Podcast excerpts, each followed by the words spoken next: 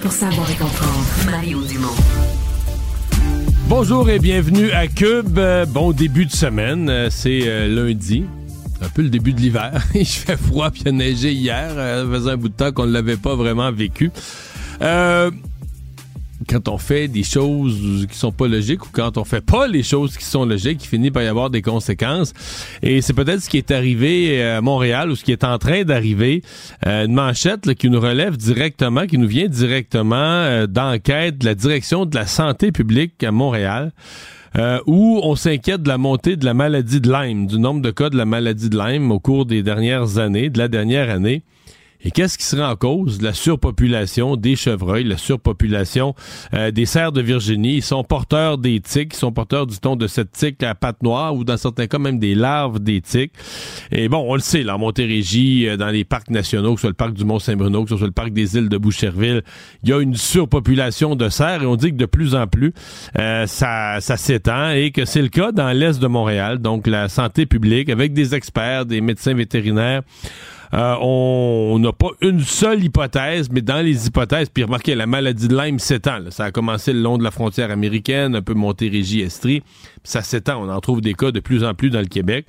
Mais l'accélération là du, nombre de cas dans la région de Montréal, ben on serait en train euh, de l'associer potentiellement à la surpopulation de cerfs, donc un jour ou l'autre. Mais je comprends que ceux qui sont dans les parcs nationaux du gouvernement, on semble agir un peu plus rapidement, avoir moins d'opposition des citoyens pour ce qui est des deux grands parcs nationaux, euh, île de Boucherville et Mont-Saint-Bruno.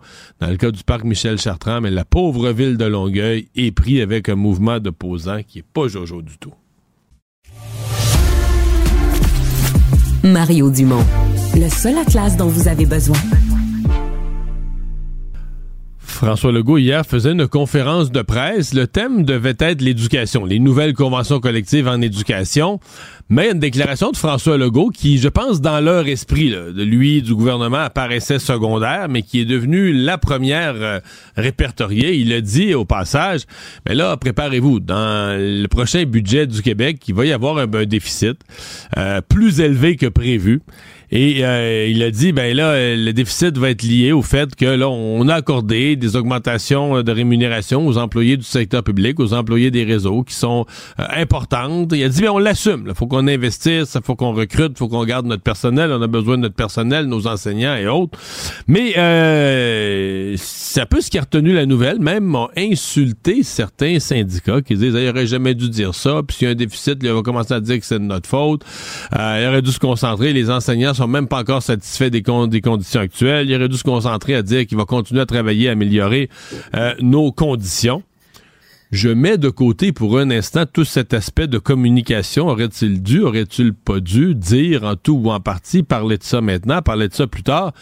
Parce que je me dis que comme contribuable, vous vous y intéressez peut-être sur le fond. Quel est l'effet sur nos finances publiques de ces conventions? Luc Godbout, fiscaliste et directeur du département euh, de fiscalité de l'Université de Sherbrooke, est avec nous. Bonjour. Bonjour. Bon, euh, d'abord, euh, on s'entend que la rémunération, c'est une, en général, la rémunération, c'est une tranche importante des dépenses du gouvernement. Là. Oui, tout à fait. Donc, on ne peut pas le contester. Donc, s'il y a des hausses de, de la masse salariale du gouvernement, c'est sûr que ça a des répercussions sur la capacité à atteindre l'équilibre budgétaire. Mais hier, la nouvelle, c'était que le budget serait largement déficitaire, mais il était déjà largement déficitaire. Donc, les chiffres les plus récents, pour l'année qui se termine au, pour l'année 22-23, les comptes publics ont confirmé un déficit de 6,1 milliards pour l'année en cours. Qui se termine le 31 mars, là? Oui, le ministre des Finances a dit qu'il va avoir un déficit de 4,1 milliards.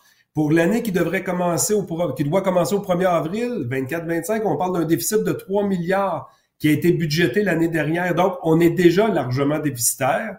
Mais là, il y a deux choses qui viennent de s'ajouter. D'une part, en 2023 et en 2024, la croissance économique est moins là que prévu, ce qui veut dire que les revenus devraient rentrer moins vite que prévu. Donc, il y a déjà une pression du côté des revenus. Donc, euh, quand on regarde les pour l'année 2023, on parle, le ministre des Finances parlait d'une croissance économique, donc PIB réel de 0,6 La Banque nationale et Desjardins, je fais une moyenne des deux, là, Ouais. il arrive à 0,1. Donc, euh, quelque chose de différent. Un peu la même chose pour 2024. Puis on se rappellera que chaque point de PIB nominal qui croît moins vite, ben c'est un milliard de recettes en moins.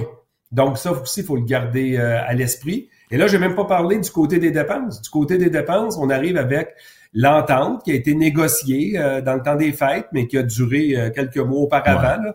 Et donc, cette entente-là avait été bonifiée, bonifiée, et finalement, lorsqu'on arrive euh, au final, ben il- ça va coûter plus cher qu'on l'avait anticipé, Ouais, parce à tout que moins ce qu'on avait budgété dans la Ouais. mise à jour économique. Là. Moi, j'ai essayé de faire. Là, on n'a pas tous les chiffres, c'est même pas encore signé avec la FIC, donc il reste des ententes qui sont même pas signées. On est dans l'approximatif. Mais par rapport à ce que le gouvernement avait prévu, là, euh, moi, mettons, j'arrondis les chiffres, le gouvernement avait prévu aux alentours de 7, peut-être un petit peu plus que 7 dans son budget pour la nouvelle rémunération. Et moi, je suis plus proche de 10,5, 11, donc 3-4 de plus. Êtes-vous dans les mêmes eaux? Arrivez-vous dans les mêmes ordres de grandeur?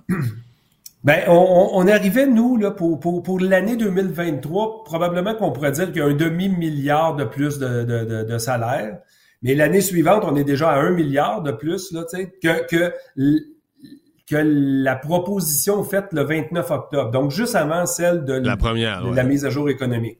Bon, est-ce qu'il y avait quand même dans la mise à jour économique des sommes un peu de prudence qui avaient été dissimulées à gauche et à droite? Ça, on peut pas, on peut pas l'anticiper. Mais entre les deux offres, là, et à terme, lorsqu'on arrive en 27-28, et j'inclus même là-dedans les, euh, les impôts qui vont être payés sur ces salaires additionnels-là, mais le coût net en deux- 2027-28, on est pratiquement à 3 milliards. Donc, c'est sûr que ça vient changer les impôts. même en soustrayant, les- on serait à 4 milliards de, de salaires bruts de plus et on serait à 1 milliard et des poussières d'impôts et donc ça nous ramènerait à 2,8, 2,9, 3 milliards de coûts nets de l'entente par rapport à ce qui était proposé à la fin octobre. Donc c'est sûr que ça vient changer complètement un plan de retour à l'équilibre budgétaire. Là. Ouais. Euh, est-ce que, ben, parce que dans le fond, euh, la question est un peu, est-ce qu'on fait porter, vous nous dites, euh, il va y avoir un déficit, il y en avait un de toute façon, donc ce ne serait pas juste de faire porter le déficit sur le dos des employés du secteur public, mais ce serait pas exact de pas dire qu'il augmente avec les augmentations de salaire, disons, supplémentaires qui ont été consenties en chemin. La vérité se situe, les deux extrêmes sont faux. Ben, dans le fond, le budget, il était largement déficitaire, puis là, il va être largement déficitaire au cube. Plus, c'est oui, ça qu'on peut retenir. Mais, euh, mais, mais c'est un, c'est un, c'est un, un entente qui a été négociée. Donc, la personne qui l'a négocié peut pas dire c'est ça qui cause le déficit, c'est eux qui l'ont accordé, Oui, cette bonification-là. Et après ça, moi, je me prononce pas si c'était à juste titre, pas à juste titre. C'est juste que la conséquence sur le, le retour à l'équilibre budgétaire ne peut qu'être plus complexifié. Et le ministre des Finances, là, il y a un exercice extrêmement difficile à faire. Déjà, son budget, je pense qu'il était difficile euh, dans le contexte économique. Là, il y, a une il y a des recettes qui rentrent moins vite que prévu, des dépenses plus vite que prévu. Il doit retrouver l'équilibre budgétaire, puis le ministre, le premier ministre lui dit Oui, mais fais ça, mais touche pas aux revenus. Tu n'as pas le droit d'augmenter les revenus. Puis fais ça tout en continuant de maintenir le panier de services publics. Donc, il, ça sera pas facile, le retour à l'équilibre budgétaire pour Ben, un ministre des Finances dans ce contexte-là. je peux pas être plus d'accord, puis je pourrais en rajouter parce qu'on a l'impression que tout va mal pour le ministre des Finances. Tu sais, mettons la SAQ, là, ça, la SAQ, tu fais rien, tu laisses aller ça, puis ça augmente, ça rentre plus d'argent chaque année. Pour la première fois, en tout cas de mémoire d'homme, la SAQ dit, ben là, nos revenus baissent. On vend moins de vin, on vend moins, nos revenus baissent. Euh, on attend un peu les mêmes histoires. Ben, en fait, Hydro-Québec, les réservoirs ont été plus bas. On nous prépare à Hydro-Québec à des profits moindres. Alors, c'est comme si même les vaches à lait donnent moins de lait. On a, vous avez bien décrit le ralentissement, une économie qui stagne, on a l'impression que partout ce qui avait des revenus, il y en a un petit peu moins. Et le gouvernement, c'est on peut quand pas même commis... sur les transferts fédéraux. Il y a les transferts Non. fédéraux, mais les transferts fédéraux, il, il y, a, il y a la probabilité qu'ils soient bonifiés signi- significativement, ça tend vers zéro. Là, il y a déjà eu une entente qui était insatisfaisante pour les provinces l'année passée pour la santé, mais il y a eu une entente. Puis après ça, on s'en va sur la péréquation. Le, le, le, le, calcul a été renouvelé pour cinq ans, donc il y a peu de possibilités que les transferts fédéraux euh, soient revus à la hausse, donc on peut pas compter là-dessus non plus. Donc, les gens qui présentement euh, sont en attente de nouvelles dépenses ou de nouveaux programmes ou de nouvelles sommes, puis qui disent, ah, on aura peut-être ça dans le budget, ce serait ce serait bien de les inviter à, à la prudence et à la patience. Ils pourraient avoir des déçus. J'ai pas l'impression que ça va être le budget où on va pouvoir, une fois couvertes toutes les dépenses qu'on a déjà sur la déjà engagées, déjà signées. J'ai l'impression qu'on va être tranquille euh, dans la, multiplication des nouvelles initiatives de dépenses. Ben oui, tout à fait, parce que un ministre des Finances qui cherche à retrouver l'équilibre, c'est pas le ministre le plus sensible à la bonification des services publics. Il peut s'assurer de de maintenir le niveau de service public, mais il sera pas ouvert à dire est-ce qu'on fait un nouveau programme, par exemple? Puis ça, on l'a vu toutes les années 90, là, pendant qu'on luttait pour retrouver l'équilibre budgétaire. C'est pas à ce moment-là qu'il y avait des nouveaux programmes. Les nouveaux programmes sont arrivés une fois l'équilibre budgétaire en voie d'être atteint, mais pas hmm. pendant qu'on luttait pour y arriver. Là. Ben, on va suivre ça. Ça s'en vient quand même. On est déjà passé la mi-février. Budget dans un mois, un mois et demi. On va surveiller ça. On aura l'occasion de s'en reparler. Luc Godbout, merci. Merci, au revoir. Au revoir. Les rencontres de l'air. Lieu de rencontre où les idées se bousculent où la libre expression et la confrontation d'opinions secouent les conventions. Des rencontres où la discussion procure des solutions. Des rencontres où la diversité de positions enrichit la compréhension. Les rencontres de contre de l'art. Et on va parler à Marie, euh, mon petit. Bonjour Marie conférence de presse du dimanche. Hein, D'habitude, on fait une conférence de presse le dimanche après-midi parce qu'il n'y a pas, d'autres, pas trop d'autres nouvelles. L'occasion de passer son message. Et tu te demandes, c'était quoi le message hier de François Legault et de son équipe? Ben, écoute, moi, quand j'ai, j'ai vu la convocation, Mario, je me suis dit, bon, enfin, moi j'attendais, tu sais, depuis la signature de cette euh, de cette entente, j'attendais de savoir c'était quoi les gains, c'était quoi les avancées. Puis c'était exactement ça le titre de la convocation. Je me disais, écoute, puis c'est pas c'est pas le ministre Drainville qui fait, rien de moins que le premier ministre du Québec qui va nous parler des gains, qu'est-ce que ça a amélioré, qu'est-ce qu'on a fait comme gain collectivement comme société. Puis là, écoute, plus j'écoutais la la conférence de presse, je me disais, écoute, c'est quoi le message, tu sais, le message, c'est-tu euh, ça a coûté cher? Euh, Sais-tu, euh, les coffres euh, sont vides, tu sais, message aux autres négociations qui sont en cours, entre autres la FIC avec les infirmières, les inhalothérapeutes. Est-ce que le message, c'est gérer vos attentes pour le budget qui s'en vient parce que parce que finalement, on n'a plus de marge de manœuvre? Puis je me disais, c'est un peu dommage parce que à travers tout ça, ça a fait dévier puis tu sais, je blâme pas le premier ministre là, de nous donner leur juste puis de dire que les conventions ont coûté tant, puis là, ça a tel impact sur le budget et tout. Mais je me dis quand quand on quand on objectif, Mais ça a noyé le message. On s'entend que ça a fait disparaître totalement le, message sur l'éducation. Totalement, ça l'a totalement fait dévier. Puis je trouve ça vraiment horrible puis dommage parce que honnêtement c'est quelque chose qu'il aurait pu faire dans un dans un autre contexte. si l'objectif c'était vraiment de mettre la table euh, pour, pour le budget. Je trouve ça dommage parce qu'on reste dans un contexte, Mario, où l'objectif, le, c'est d'attirer des jeunes vers la profession. La date limite pour entrer à l'université, c'est le 1er mars. Il y en a peut-être qui sont encore en train de réfléchir à ça. Puis on se retrouve encore, malgré que la convention est, est signée, avec un débat finalement c'est pas un message très positif qu'a livré le premier ministre. C'est peut-être lucide, mais on peut pas dire que ça sentait l'optimisme. Puis tu sais, il a dit en gros ça coûte cher. Puis là de l'autre côté, t'as les ben, lui, je pense que lui dans sa tête, ce qu'il, ouais, je pense ce qu'il veut nous dire, lui, c'est garde, on se saigne là, puis on a donné de l'argent qu'on n'a pas, puis on va l'emprunter, on va avoir un déficit. Mais je pense que lui il veut dire, mais c'est c'est comme pour une bonne cause. Là, on saigne, mais on saigne pour une cause importante. Là. On assume, on investit pour l'éducation. Mais je pense que la population a retenu, c'est on saigne. je pense que les enseignants, eux autres, ont retenu, c'est Ah ben là, ils mettent le déficit sur notre dos.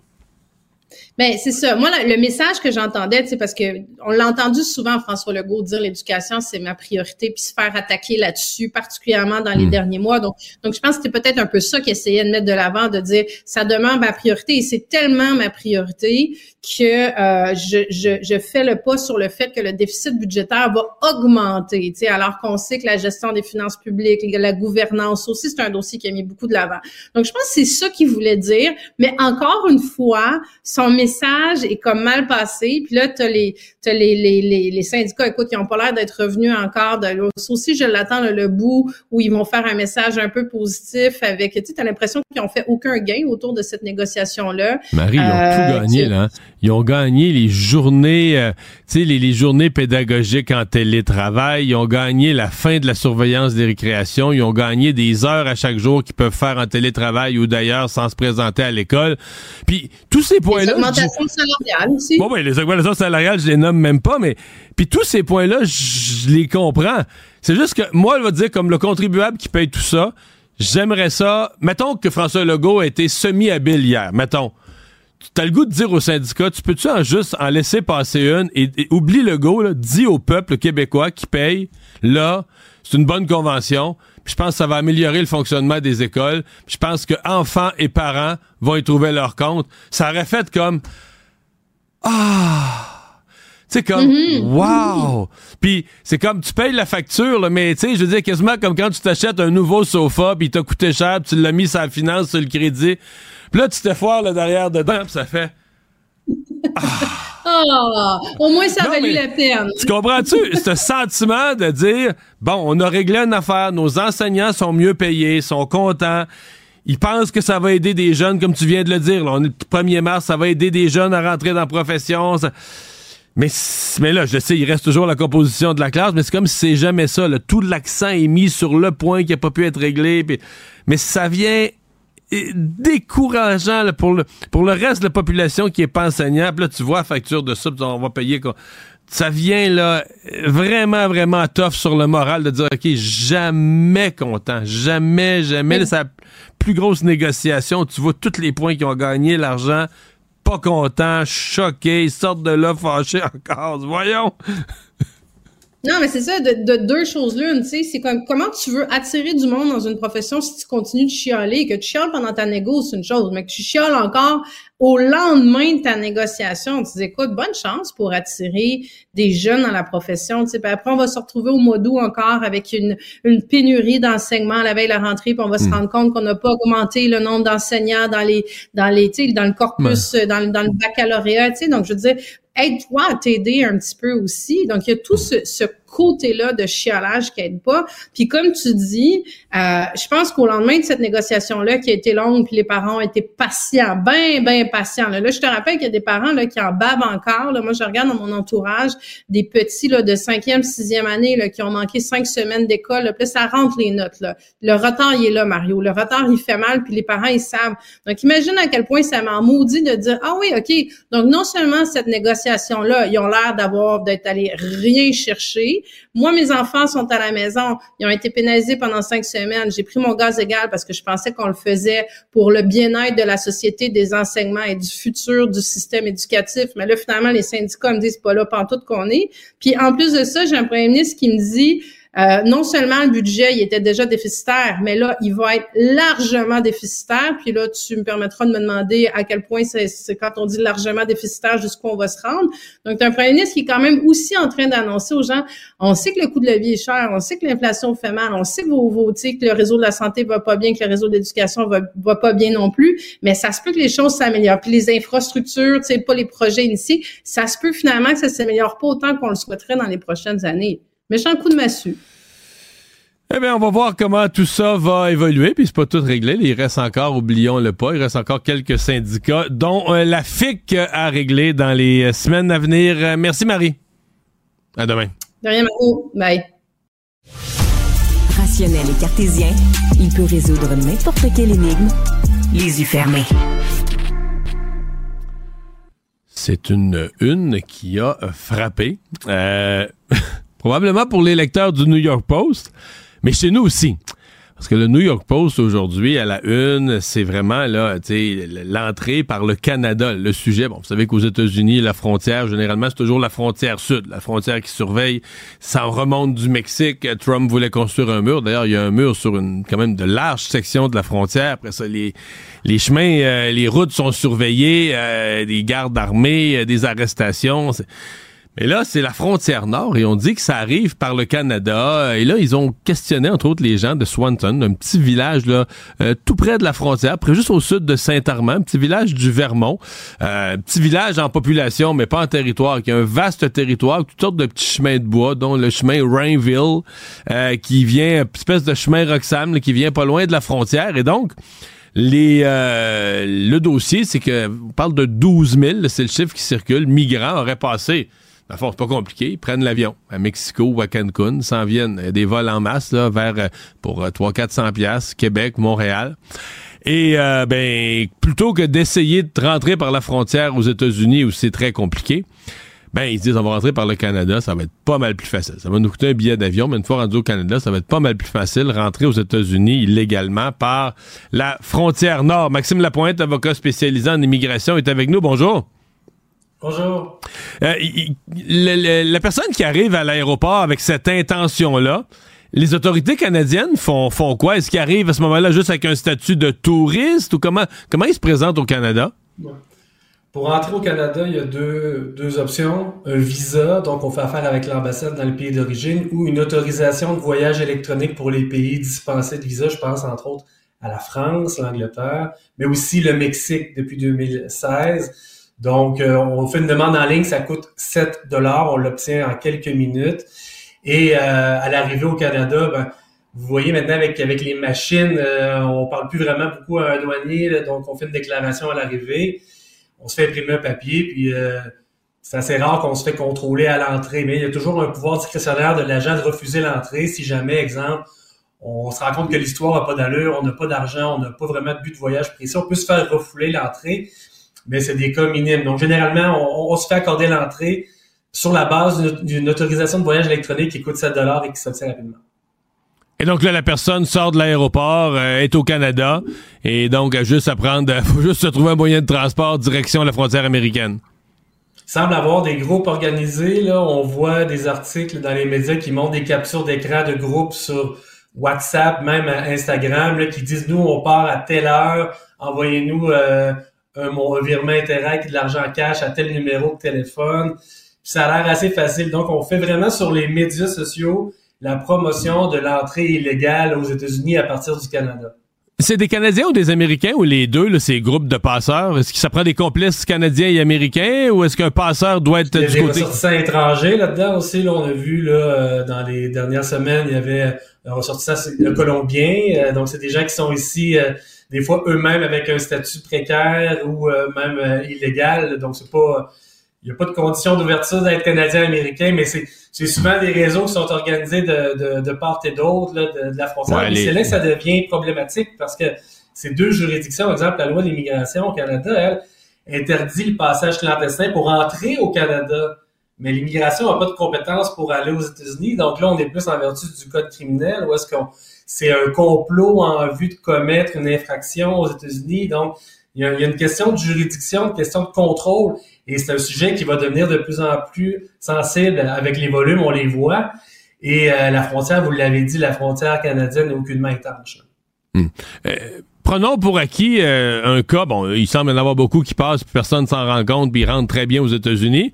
Mais si aux États-Unis, c'est qui qui les arrêterait? C'est ce qu'ils appellent les Border Patrols, là, les, les, espèces d'agents de service frontaliers.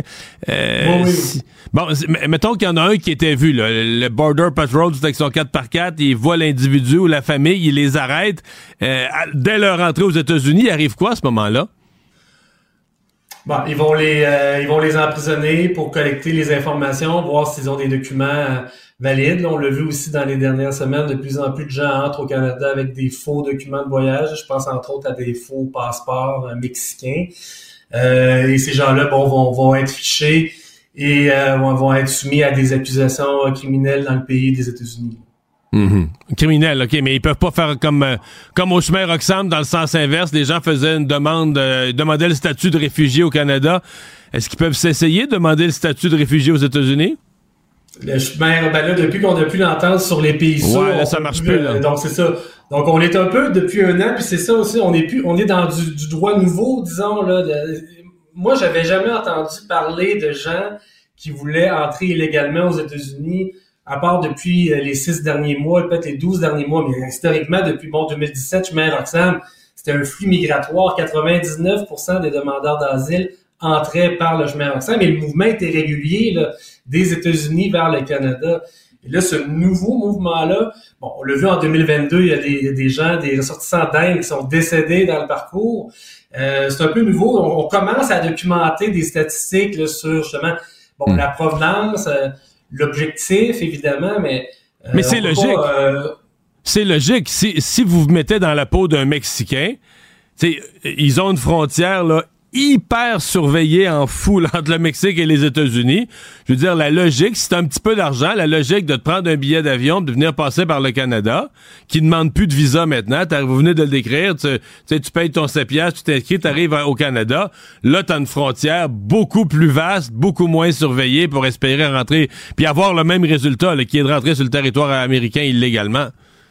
Puis les réseaux sont très organisés là, finalement par la, force du temps aussi. Puis c'est pas si difficile que ça quand on y pense de traverser la frontière américaine. J'ai un employé au bureau qui me dit il y a un chalet sur le bord de la frontière, il traverse des fois pour le plaisir quasiment. C'est assez facile. C'est des deux grands pays.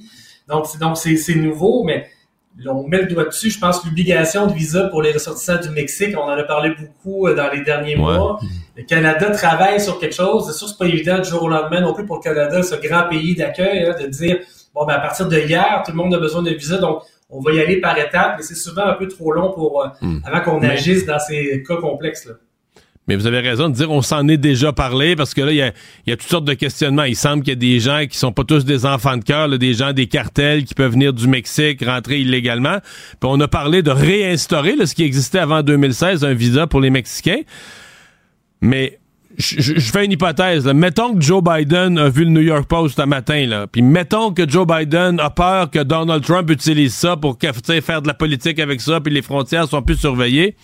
Est-ce que le gouvernement américain pourrait mettre de la pression sur Justin Trudeau puis dire hey, là, là, tes visas, tes aéroports, tu vas arrêter de nous niaiser avec ça, puis tu vas régler ton problème. Est-ce que le Canada pourrait se faire un petit peu poliment, je l'ai peut-être pas assez mis poli dans mon exemple, mais se faire serrer les ouïes puis se faire dire regarde les visas, c'est urgent? Je sais pas ce serait quoi le, disons, chantage qu'on pourrait faire pour forcer le Canada à exiger un visa du Mexique. Là, c'est quand même pas si simple. Mais moi, on pourrait nous encourager fortement. Euh, pour moi, pour moi, c'est quelque chose qui doit être remis. Malheureusement, c'est tous les Mexicains ou une grande majorité de Mexicains, disons, qui vont payer le prix. Mais les demandeurs d'asile au Mexique, avant qu'on oblige le visa, c'était peut-être 3 000 demandes par année. Et là, c'est plus 10, 15 000, même niveau qu'Haïti. Donc, c'est numéro un, numéro deux au niveau des demandeurs d'asile. Donc, la, hausse, elle est considérable. Et ensuite, les, frontières, c'est rendu sensible aussi. Là. Donc, aux États-Unis, on dit à la population, achetez-vous un fusil pour les migrants irréguliers. Mais le Canada, on n'a peut-être pas la même approche non plus par rapport euh, à la gestion de nos frontières puis au crime aussi. Effectivement, oui, vous référez à un des paragraphes de cet article du New York Post où quelqu'un aurait dit à des Américains dans ce village où ils sont inquiets qu'ils rentrent, euh, vous seriez peut-être mieux de traîner un fusil dans votre sac à dos, mais oui, ça fait assez, ça fait assez États-Unis comme euh, comme réaction ou comme suggestion à des citoyens euh, inquiets. Maxime Lapointe, merci beaucoup. Merci. Au revoir. Les affaires publiques n'ont plus de secret pour lui. Les vrais enjeux, les vraies questions. Texte euh, très intéressant aujourd'hui dans le journal de Montréal qui est signé par notre collaborateur euh, Francis Gosselin. La face cachée des rabais de 50% à l'épicerie. Hein, on se souvient, là, euh, pas plus tard qu'en janvier passé, l'Oblast avait décidé d'arrêter les soldes sur les fruits, les légumes, les légumes qui étaient un petit peu moches ou encore sur les produits qui s'en venaient là, périmés. Finalement, bon, ils sont revenus sur leur décision parce que la population a chialé, puis c'est bien correct comme ça. Mais Francis nous va plus loin puis il nous explique le plan que les épiciers ont avec, entre autres, leur fameux programme de fidélité. Hein. En faisant ça, qu'est-ce qu'ils font? Ben, ils connaissent nos habitudes, ils savent chaque item qu'on achète à quelle heure, à quel moment dans la semaine. Donc, eux, ça leur donne des informations pour être après ça plus prévoyants sur qu'est-ce qui va être consommé pendant la semaine, combien de fois on va acheter ce produit-là. Donc, en, en faisant ça, ben, ça les aide à diminuer le nombre de produits, à diminuer leur demande de stock, si vous voulez.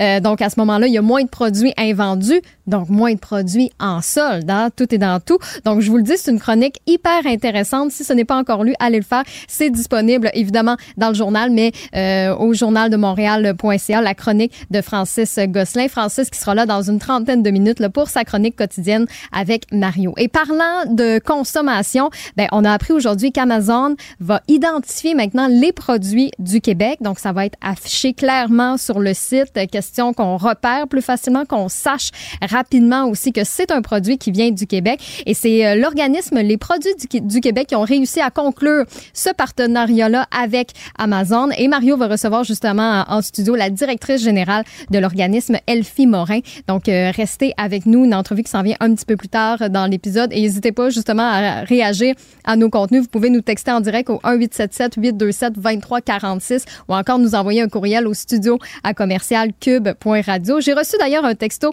de Rod Despatie qui dit Je suis abonné à votre réseau et je suis tellement satisfait de vos émissions que je vous suis à tous les jours.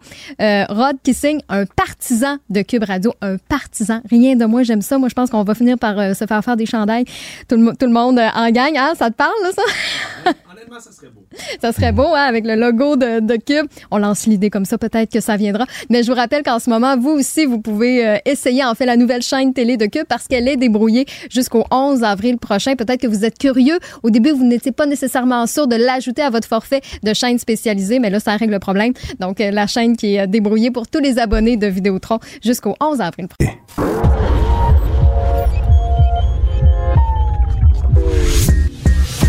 Savoir et comprendre les plus récentes nouvelles qui nous touchent. Tout savoir en 24 minutes. minutes. Bienvenue à Tout savoir en 24 minutes. Bonjour Mario. Bonjour. Commence la journée avec une nouvelle qui secoue un peu tout le monde puisque c'est le quatrième meurtre de femme dans un contexte conjugal dans les dernières, je dis les dernières, la dernière semaine dans le Grand Montréal. Un autre décès qui est survenu à Saint-Basile-le-Grand en Montérégie tard hier soir. Un assassinat, tout semble pointer vers ça, à coup de couteau par un homme là, qui a tué donc sa conjointe. On pouvait jusqu'à très récemment, Mario, identifier les personnes qui sont impliquées dans ce contexte-là. Mais cet après-midi, un juge a déposé une ordonnance de non-publication parce qu'il y avait un mineur sur place au moment des faits. Faut comprendre que Ce que je comprends, c'est qu'il est deux D'abord, c'est pas des euh, c'est des conjoints, mais c'était pas des, les parents des enfants. Donc elle, c'était la mère des enfants, lui, c'était un nouveau conjoint. Mais les deux jeunes, une, un ado, jeune adulte puis un adolescent. Un adolescent étaient dans la maison, là. Ouais. Ils, ont, ils disent qu'ils ont assisté à une partie. Fait que, logiquement, quand tu assistes à une partie, tu assistes à la fin. C'est-à-dire qu'au début, ça se passe, t'entends crier, t'entends du bruit, t'arrives. C'est horrible. Ouais, absolument. Comme scène ou comme situation ou euh, parce que c'est comme si pour eux là, tu sais, c'est leur, leur beau-père, ça c'est pas combien de temps là, 3-4 ans, euh, c'est ce qu'on dit. Tu sais, bon, euh, est en train d'assassiner ou vient d'assassiner leur mère. Là. Ouais, on parle d'un coup de couteau au niveau du cou. Elle aurait perdu tellement de sang qu'à l'arrivée là, vraiment des services d'urgence, on pouvait constater que c'était la fin. Puis c'est effectivement ce qu'on a confirmé par la suite, rendu au centre hospitalier. C'est un des enfants, d'ailleurs, qui aurait appelé le 911 justement pour qu'on puisse avoir des secours sur place. Et comme donc l'adolescent, lui, est mineur au moment des faits, une ordonnance de non-publication qui est tombée là par rapport à l'identité et de la femme de 51 ans qui est décédée et l'homme de 53 ans qui va être accusé là, vraisemblablement du meurtre de la femme. Quand je dis un quatrième, c'est qu'il y en a eu d'autres. Le vendredi dernier, on se souviendra là, des femmes qui ont été assassinées. Fabio Puglisi, 44 ans, qui s'en est pris à sa mère, qui s'en est pris également à deux voisines qui tentaient d'intervenir. Il y a également lundi dernier Jean-Guy Forêt, un homme de 82 ans, on l'oublie, qui a tué à coup de couteau sa femme de 80 ans, Lorraine Marcelet, et qui s'est enlevé la vie là, par la suite avec une arme à feu. Donc il n'y aura pas de procès, on se comprend, c'est un meurtre suivi d'un suicide. Mais quand même, en l'espace de peu de temps, Mario s'en fait beaucoup. C'est une très, très, très mauvaise semaine. En fait, chaque cas est complètement différent, complètement distinct. Dans ce cas-ci, on sait comme rien de, du pourquoi, de ce qui s'est passé. Euh, dans un quartier résidentiel euh, que je connais un petit peu, pas très loin de chez nous, tranquille. Euh, on sait vraiment rien, rien, rien de ce qui a pu, de ce qui a pu arriver. Actualité. Toujours dans les affaires judiciaires, un dossier, Mario, que je qualifierais de double. Hein? S'il y a deux enjeux qui sont assez prioritaires dans tout ce qui est justice ces temps-ci, ben on va les nommer les délais dans le système de justice qui font en sorte qu'il y a des criminels ben, qui ressortent essentiellement le passé go, ne réclamez pas 200 dollars mais sortez gratuitement de prison. Et de l'autre côté, on le sait, le vol de voiture avec le sommet dans les dernières semaines justement pour pallier à tout ça. Mais en voici une nouvelle qui associe les deux, Mario, parce qu'on a appris là, dans un dossier qui a été rendu public dans les derniers jours qu'il y a trois jeunes voleurs de voitures, mais qui ont dû être essentiellement relâchés. Hein. Toutes les poursuites contre eux ont été abandonnées à cause des délais judiciaires, justement, et de l'arrêt Jordan prononcé par la Cour suprême. Donc, trois jeunes de 26 à 27 ans, James Risk, Alitrad et Obeda Borgol, qui donc vont essentiellement redevenir libres comme l'air, Mario, ah, malgré... Je pensais que t'allais dire qu'ils vont redevenir des voleurs de voitures, mais je, Ah, j'allais te dire, mais là, pourquoi, c'est, qu'est-ce qui te fait dire qu'ils ont arrêté? Ouais, ben là, on, peut peut-être euh, présumer de leur bonne foi, Mario. Ça leur a peut-être Ah, fait peur, tout ça, le dans le système retour de dans le justice? droit. Peur, tu dis. Eh! Hey, ils, ils ont été arrêtés, sont allés au poste de police, l'avocat a fait pout, sont ressortis, Ouais. puis ils n'auront pas de procès. C'est terrifiant comme expérience. Eh! Tabarouette. Eux autres, ils se disent, ils voler des voitures au Québec, là, c'est sévère. Je te dis, tu veux pas te faire pogner. Pis ça, déjà, c'est parce qu'ils ont été soit pas chanceux ou vraiment épais et maladroits. Parce que les chances de se faire attraper, peut-être que maintenant, la police, tu sais, depuis, mettons, quelques semaines, je sens que la police prend plus ça au sérieux. Mais durant l'année 2022, 2023, le risque de se faire prendre, là, fallait tu mettes un drapeau sur le char ou une pancarte voiture volée, là. Ou que la police déploie vraiment les grands moyens, Mario. Puis c'est ce qui est arrivé, parce que c'est en 2021 là, qu'on a mis dans la mire là, ce groupe de voleurs-là, les trois jeunes, avaient quand même une manière de faire assez euh, inventive, merci. Ils allaient louer des véhicules haut de gamme. il y a des locations de véhicules de luxe qui se font allait voler un de ces véhicules. Ben, pas le voler, il louait plutôt. Puis après ça, ben, pendant qu'il l'avait, faisait une copie de la clé puis installait un GPS dans le véhicule. Fait que la fois d'après, quand quelqu'un d'autre allait louer le véhicule, ben, il suivait avec le GPS, se rendait où il était, prenait avec la clé qu'il avait faite et hop, il disparaissait, il levait les pattes avec l'auto. Et là, on a dû les prendre en filature là, sur au-dessus d'un mois des policiers qui ont été mobilisés et de Montréal et de l'Ontario là, pour être capable de surveiller ces jeunes-là. On s'est rendu dans un garage de Montréal-Nord. On a vu qu'ils étaient en train de trafiquer avec les autos. C'est ce qui finalement a permis d'arrêter les jeunes. Mais là, il y a des policiers qui doivent sacrer, Mario, parce qu'on a dépensé ben, du temps, de l'argent. Pour rien. Finalement, ben oui, tout ça finalement pour rien. Puis pour le juge, on dit que c'est vraiment la couronne qui a commencé à mal gérer l'affaire. le, le juge était prêt, là, il avait son tumouche, tout était prêt à leur taper ses doigts, là. Avec un tumouche? Peut- peut-être une règle, peut-être juste avec ses mains, tu sais, comme. Ah! Vilain voleur de voiture. Oui. Vilain. Retourne chez vous, puis vole-en plus, parce que là, je suis vraiment pas content. Mais heureusement, ce sont épargnés. Parce que les prisons, puis tout ça, ça, c'est pas au Québec, là, c'est pas pour ça, là. Non, non, non, Non. non, non, non, non, ben non. C'est c'est pour qui, les Ben, prisons? peut-être à une troisième offense, là, tu pourrais, on pourrait te la faire visiter. Oui, là, on va prendre la cuillère en bois cette fois-ci Oui. pour te taper ses doigts. Mais non, c'est encore une histoire mais qui rappelle au-delà de, no- de notre sarcasme. Ben, c'est quand même. sarcasme, c'est à peine du sarcasme, c'est plus proche de la réalité, là. C'est pas mal ça, là, la justice, là, dans des cas comme ça, c'est pas pour rien, que ça s'est développé. Parce que les voleurs, une fois que t'as accepté, tu sais que tu t'es prêt, tu veux te faire recruter dans le crime organisé, t'es prêt à faire de l'argent croche, de l'argent vide, de l'argent croche, mais t'as plus cette fierté de ne pas avoir un casier judiciaire, tout ça. Donc ça devient une balance des inconvénients. Tu tu mesures ça, là, coût, coût-bénéfice. là. C'est comment ça me coûte, c'est quoi mon risque, c'est quoi l'achat. Fait que tu sais, j'ai un risque de me faire attraper, pogner une petite amende. Si je vole l'auto, je la remets, je fais 5000 pièces. Tu sais, dans la balance, le coût-bénéfice, le 5000 pièces, la balance, là. ouais. Tu sais, si tu disais, OK, mais là, le reste, tu te fais prendre, c'est six mois en prison, un an en prison. Là, tu oh, OK. Puis euh, t'as des grosses chances de te faire prendre parce que la police, là, ils sont, sont sur le cas des voiles. Ouh! Mais là, la balance, écoute, tellement d'argent à faire, si peu de risques et si peu de sévérité des sanctions, hey, c'est un risque que tu prends en masse, c'est pas pour rien qu'ils s'envolent autant. Savoir et comprendre, tout savoir en 24 minutes. Un autre dossier qui est revenu dans l'actualité, peut-être que la coalition Avenir Québec avait hâte de passer à autre chose. Ils ont arrêté de prendre le financement d'un cocktail. Les ministres iront plus.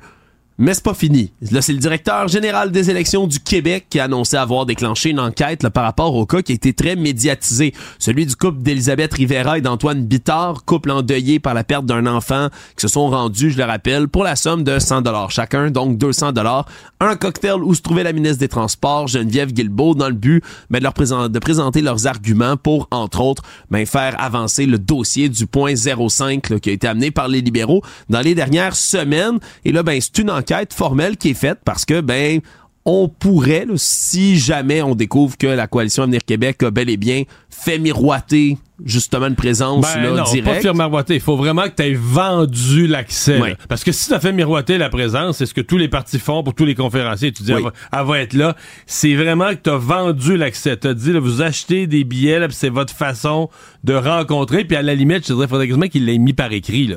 Parce que là, sinon, je sais pas comment tu vas prouver ça. C'est la parole de l'un contre la parole de l'autre. Tu vas être dans un flou artistique.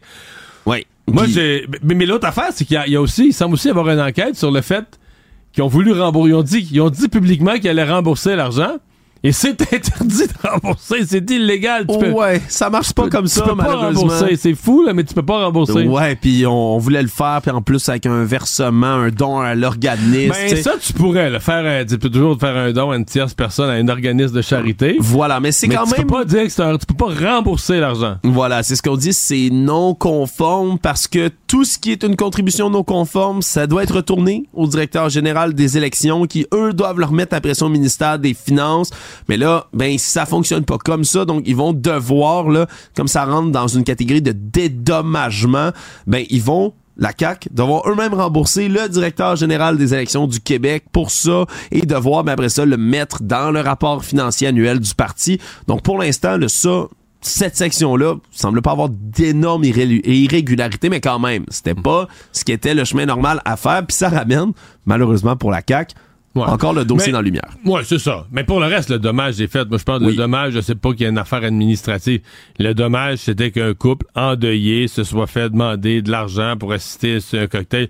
Tu sais, ça, ça a choqué la population. C'est là qu'a eu lieu le dommage. Aujourd'hui, ça veut juste rebrasser un petit peu l'affaire, mais c'est pas... euh, Tu sais, le, le, le, le dommage, il est pleinement euh, accusé à ce moment-ci. Tout savoir en 24 minutes.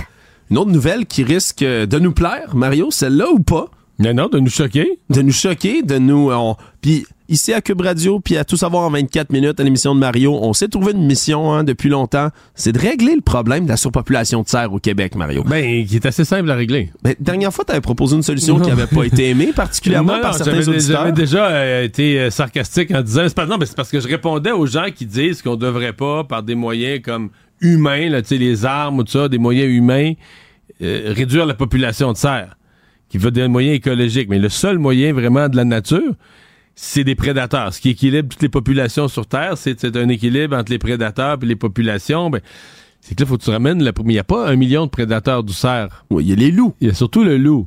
Ça, c'est pas le fun dans un parc de Longueuil. Amener des loups à Longueuil, c'est sûr que c'est audacieux. Mais quand j'avais soulevé l'idée, certains de nos auditeurs avaient mal réagi, effectivement.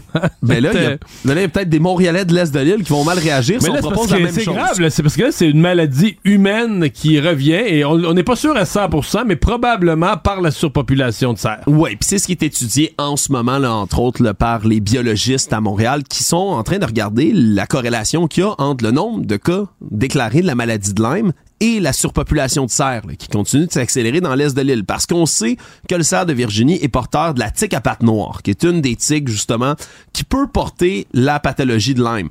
Le problème, c'est qu'après ça, de le démontrer en corrélation directe, c'est plus difficile. C'est pour ça qu'il y a des biologistes, justement, qui sont sur le terrain, en train de faire des prélèvements, en train de ramasser des tiques pour voir exactement ce qui se passe. Parce que, je le simplifie un peu, là, une tique va pas nécessairement avoir hein, la bactérie en elle.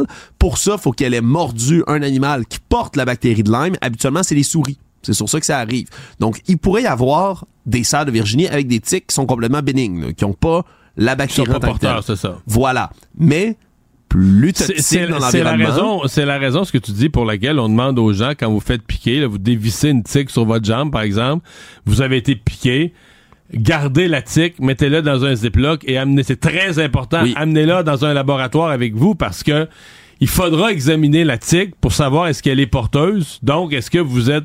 Si la tique est pas porteuse, ben c'est une piqûre merdique d'un insecte, pas plus grave que ça. Si la tique est porteuse, vous êtes probablement... Vous venez d'attraper la maladie de Lyme et c'est quand même assez grave. Ça, c'est pas pareil d'une personne à l'autre, mais c'est des conséquences dans certains cas. C'est des années de vie gâchée. Là. Ouais, puis au minimum, vous devez être suivi, là, parce que c'est une maladie, justement, qu'on comprend tellement mal en ce moment qu'il va falloir être suivi, là, minimalement.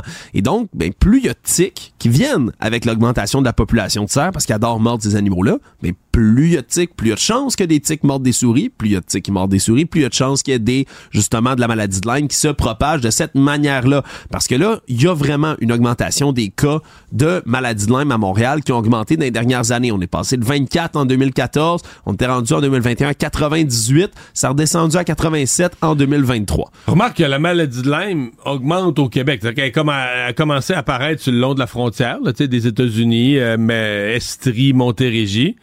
Puis à 7 ans, là, dire, euh, on en a trouvé dans le centre du Québec, dans plus dans la région de Montréal, même au nord de Montréal, un peu, je pense, dans la région de la Mauricie, euh, Port-Neuf. Donc, la zone touchée s'étend, mais ça se peut qu'il y ait une accélération, et je pense que c'est l'hypothèse qui regarde, qu'il y a une accélération à cause de la surpopulation de chevreuils. Sincèrement, je, ne savais pas que la surpopulation de chevreuils, oui, on le sait, là, pour Longueuil, Montérégie, Parc euh, des îles de Boucherville, Parc du Mont-Saint-Bruno, je pensais pas que ça touchait aussi l'Est de Montréal. Oui, ben c'est peut-être la nouvelle qui est surprenante là-dedans, mais il y a des cheptels de cerfs de Virginie qui se promènent puis qui sont en augmentation constante. Le problème est le même à Montréal que dans ces autres régions-là. Puis à chaque fois, ben, comme tu le dis, il n'y a pas de prédateurs. Il n'y a pas de prédateurs. Les animaux se multiplient. Ils vont manger la végétation autour. Puis là, sur l'île de Montréal, on va finir par voir apparaître les mêmes problèmes que tu connais très bien dans la région du parc du Mont-Saint-Bruno. Euh, c'est parce qu'il y a du monde qui se font manger leur headset sur un moyen temps ah, aussi. Puis leurs fleurs, puis qui se font manger tout. Plus, évidemment, l'autre conséquence, c'est les accidents de voiture. Quand il y a beaucoup de cerfs, euh, ben, il finit par en avoir qui traversent toutes sortes de routes. Euh, puis là, ben, le cerf est blessé, l'automobiliste est peut-être blessé. Mais donc, c'est. De toute façon, on le voit dans le parc Michel Chartrand, ça finit par détruire la végétation, les espèces, ça finit par tout manger ce qu'il y a en bas d'une certaine hauteur. Mais là, on est pragmatique ici, Mario. Qu'est-ce qu'on fait? Dans l'est de Montréal? Ouais, qu'est-ce qu'on fait? Mais je sais pas, sincèrement, j'ai pas vu de plan. J'ai jamais entendu parler de la surpopulation. Mais je peux te dire une chose, si la mairesse de Montréal regarde ce qui est arrivé à Longueuil, là, euh, hey, Écoute, tu veux pas toucher à ça à Montréal, là. Ben, hey, puis non seulement mais le problème politique, mais au-delà de ça, la, jusqu'aux dernières nouvelles, à moins que ça ait changé, la mairesse Catherine Fournier à Longueuil est encore suivie par des agents de la, du service de police de l'agglomération de Longueuil parce qu'elle reçoit des menaces de mort sur ce dossier-là. Ben, à mon avis, Montréal serait dix fois pire. Dix? À suivre. On, a, Plein, on a plein de solutions pour vous. On, on vous revient avec ça. Tout savoir en 24 minutes on a eu droit chez nos collègues du journal à une très rare rencontre. C'est la journaliste Laura Lamontagne qui a pu avoir en entrevue l'un des membres de cette grande société. Là. On appelle ça maintenant Ethical Capital Partners. Ça vous dit probablement absolument rien. C'est les gens qui sont derrière Pornhub, hein, entre autres, dans les grands groupes Mais montréalais. En français, ça serait comme les partenaires du capital éthique très éthique, tout ça, n'est-ce pas? C'est un nom... Mais c'est le virage éthique que prend maintenant Pornhub et les autres. Si dans le passé, il y eut des manques à l'éthique, c'est fini. Ils seront désormais réglés. Voilà, c'est dans le nom. C'est ce que ça induit. Hmm, voilà. Mais oui, parce que c'est cette société-là qui avait racheté la société mère derrière Pornhub, RedTube, YouPorn euh, et j'en passe, toutes sortes de sites euh, porno très, très populaires, dans les plus populaires du globe, et qui a été racheté en 2023. Donc, ils ont racheté ILO, qui était la société derrière tout ça. Et là, ben, maintenant, on a pu avoir une entrevue du côté du journal avec Solomon Friedman, qui est le vice-président de la conformité c'est comme ça qu'on appelle ça, le chez justement Ethical Capital Partners, puis qui est venu lui discuter ben, des solutions que eux avancent pour être capable de réguler tout ce qui est accès au site de pornographie. Parce qu'en ce moment, il y a un projet de loi qui a été déposé par la sénatrice Julie Méville-Deschênes,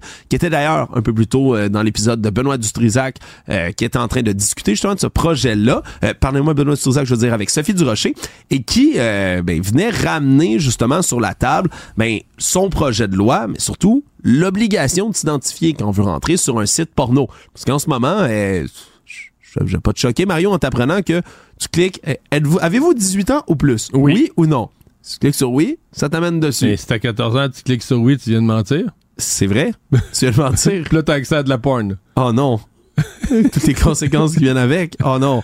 Ben oui, ben c'est, c'est vraiment ce qu'on... mais là, tout le long que tu la regardes, tu te sens mal parce que tu t'as menti au départ. C'est vrai que t'as menti. Puis Là, t'as tu te t'as fais menti à une société qui s'appelle Ethical Capital ouais. Partners en plus. En plus, t'as menti, ouais, des gens euh, porteurs de l'éthique, là. Vo- voilà, voilà. Et donc, ben c'est en ce moment ce qu'on étudie à Ottawa. Le ça moyen. t'enlève euh, toute idée mauvaise, là. Je veux dire, veux, veux pas, t'es comme, t'es dans un état de malaise. Hey, moi, j'ai menti, là, j'ai coché. Ce qui- te permet d'arrêter, d'apprécier ce que tu es en train de faire comme activité. T'as peut-être raison, Mario. si ta mère découvre que t'as menti, à euh, Capital Pa- Partner Capital Ethical Capital Partners. Hey, euh, oui, bon, voilà, oui. bon. Mais oui, parce qu'en ce moment, on est en, on rit, mais on est Ta en mère de- rentre, qu'elle m'a hurlé, là. T'as menti! Elle sort, elle Hey, sort le Ethical- petit-mouche du juge. Elle sort le petit-mouche du juge, elle tape ses mains. C'est- vrai. Excuse-moi, je pense dérangé, oui. Non, non, c'est correct, c'est correct. Moi aussi, j'ai à cœur les, les intérêts de Ethical Capital Partners Bon. et les jeunes de 14 ans qui regardent de la porno sans en avoir le droit. Bien sûr, on Hey, cherche Ils ont en coché ce- la mauvaise case. Ils ont coché la mauvaise case, c'est une Tu erreur de bonne coché foi. par erreur. La bonne foi, ben là, c'est un autre. Ben là, je sais pas si ta mère peut crier. Parce que Dis, je l'ai coché la mauvaise case de bonne foi. je n'ai pas fait L'erreur- Tu exprès. plaides l'erreur de bonne foi. Voilà. Bon, Ça, ça dépend de la mère que tu as, peut-être. Donc, Bon, donc, on est en train d'étudier à Ottawa des solutions pour être capable de, justement, de réguler l'âge sur le site, vu que clairement, c'est quelque chose qui est pas, en ce moment, efficace. Et on a déjà fait des expériences comme cela dans certains États des États-Unis. On parle entre autres, ben, en Louisiane, maintenant, c'est obligatoire de vérifier l'âge des utilisateurs, même avec une pièce d'identité qu'on doit envoyer dans ce cas-ci. Puis le trafic sur les sites porno, ben c'est 80% Mario. À la minute où on a commencé à faire Ben, ça sur les pas, sites. ouais. Oui, et à ce qui paraît, c'est assez dévastateur. Merci. Mississippi, Arkansas, Utah, on, c'était tellement sév- ben, sévère, je en gros guillemets, pour la maison mère de Pornhub, c'était assez sévère pour qu'on refuse tout simplement de continuer à afficher les sites porno dans ces États-là, vu la nouvelle réglementation. Et maintenant, ce qu'on dit du côté de Ethical Capital Partners, c'est que pour eux, ils ont tellement à cœur la protection de la vie privée de leurs usagers qui disent Mais ça n'a pas de bon sens de nous envoyer comme ça des pièces d'identité pour être capable d'affirmer votre âge. Ce sur quoi ils ont peut-être partiellement raison, Mario. Mais, selon eux, leur solution qu'ils proposent en entrevue au journal, c'est de demander à Apple, à Microsoft puis à Google eux-mêmes, qui produisent les téléphones et les ordinateurs, de par eux-mêmes s'assurer quand tu achètes un appareil que ton âge est régulier. On refuse de dire pour l'instant s'il y a des négociations qui se font avec ces autres gros géants du web. On s'entend, ce serait pas un, pas un petit changement à affecter dans ce cas-ci. Ouais, ben écoute, euh, c'est- techniquement, là, ça pourrait être la technologie au service d'un véritable contrôle des âges, là. Oui. mais on dirait que ça va être dur à, à- on dirait que ça va être dur à, à gérer pour que personne triche là. Oui. Puis, es- es-tu en train de me dire que certaines personnes vont vouloir tricher au nez et à la barbe de Ethical Capital Partners? Mais j'aimerais dire que même s'il faut que tu mentes à, Apple, à ta compagnie de cellulaire, d'après moi, il y a des jeunes de 16-17 ans qui vont le faire, ouais. Oui, puis d'après moi, il y a du monde qui vont trouver rapidement un moyen de contourner ça. Je sais pas. Économie. Alors qu'en 2018, on légalisait le cannabis au Canada, ben on a eu une espèce de ruée vers l'or vert à ce moment-là. Beaucoup de gens qui soit investissaient dans des actions liées au cannabis, soit partaient eux-mêmes leur propre licence de cultivation et de production de cannabis. Le problème, c'est que ben Il y a trop de monde qui se sont lancés là-dedans. Ouais, un peu trop de monde peut-être, puis c'est ce qui vient entre autres mais affecter le marché du cannabis alors que depuis 2021 là, il y a au moins six faillites dont certaines qui sont assez majeures, merci, qui ont été notées au Québec et recensées Mais par nos même les collègues. actions des compagnies de cannabis, fallait que tu les vendes là, quelques mois ou l'année après les- la, la légalisation parce que dans- au cours des dernières années, des compagnies, des actions qui étaient montées à 20-30 pièces, c'est tout revenu à quelques scènes. euh, C'est tout revenu. Ça a perdu dans certains cas 90-95% de sa valeur. Là, je pense que les meilleures compagnies sont reparties un petit peu à la hausse. Ça va se stabiliser. Oui. Les faillites vont épurer le marché. Mais la- la- le rêve que ce soit la ruée vers l'or, le Klondike, il y a bien trop de monde qui sont lancés là-dedans. là. Ouais, puis en plus de tout ça, on parle de réglementations qui sont dans l'industrie semble-t-il assez sévères. là. Les critiques Oui. qui ressortent toujours, c'est que c'est difficile par exemple de gérer la relation avec la SQDC québécoise, que ils peuvent pas octroyer des permis comme en continu. Fait que tu sais des fois pour une saison par exemple pour une année, ben tu vas pouvoir vendre à la SQDC mais c'est pas garanti que ça se poursuive après. Fait que ça se peut que tu perdes ton gagne-pain de côté-là. Euh, Il y a aussi ben le marché noir qui a encore une certaine attraction euh, parmi une frange de la population. Puis il y a un fardeau fiscal aussi qui est imposé dans le sens où tout ce qui est cannabis peut pas avoir de fonds publics. Donc, c'est toujours 100% du privé, ce qui fait en sorte ben, qu'on manque de liquidité. C'est vraiment le problème numéro un dans l'économie actuelle. OK, t'as pas accès à aucun prêt aux petites entreprises, t'as accès à rien du tout. Là. Absolument rien parce que ça touche l'industrie du cannabis. Donc, euh, c'est vraiment un, euh, une difficile période là, pour les compagnies, les producteurs de cannabis. Comme tu le dis, on s'attend à ce que ça se normalise éventuellement. Mais pour ça se normalise. Malheureusement, les faillites font partie de la... Tu sais, quand il y a trop de joueurs qui se lancent dans un secteur, que les plus faibles ou les plus petits ou les moins habiles euh, tombent au combat, c'est le... ça fait partie du triste processus de normalisation. Là. Le monde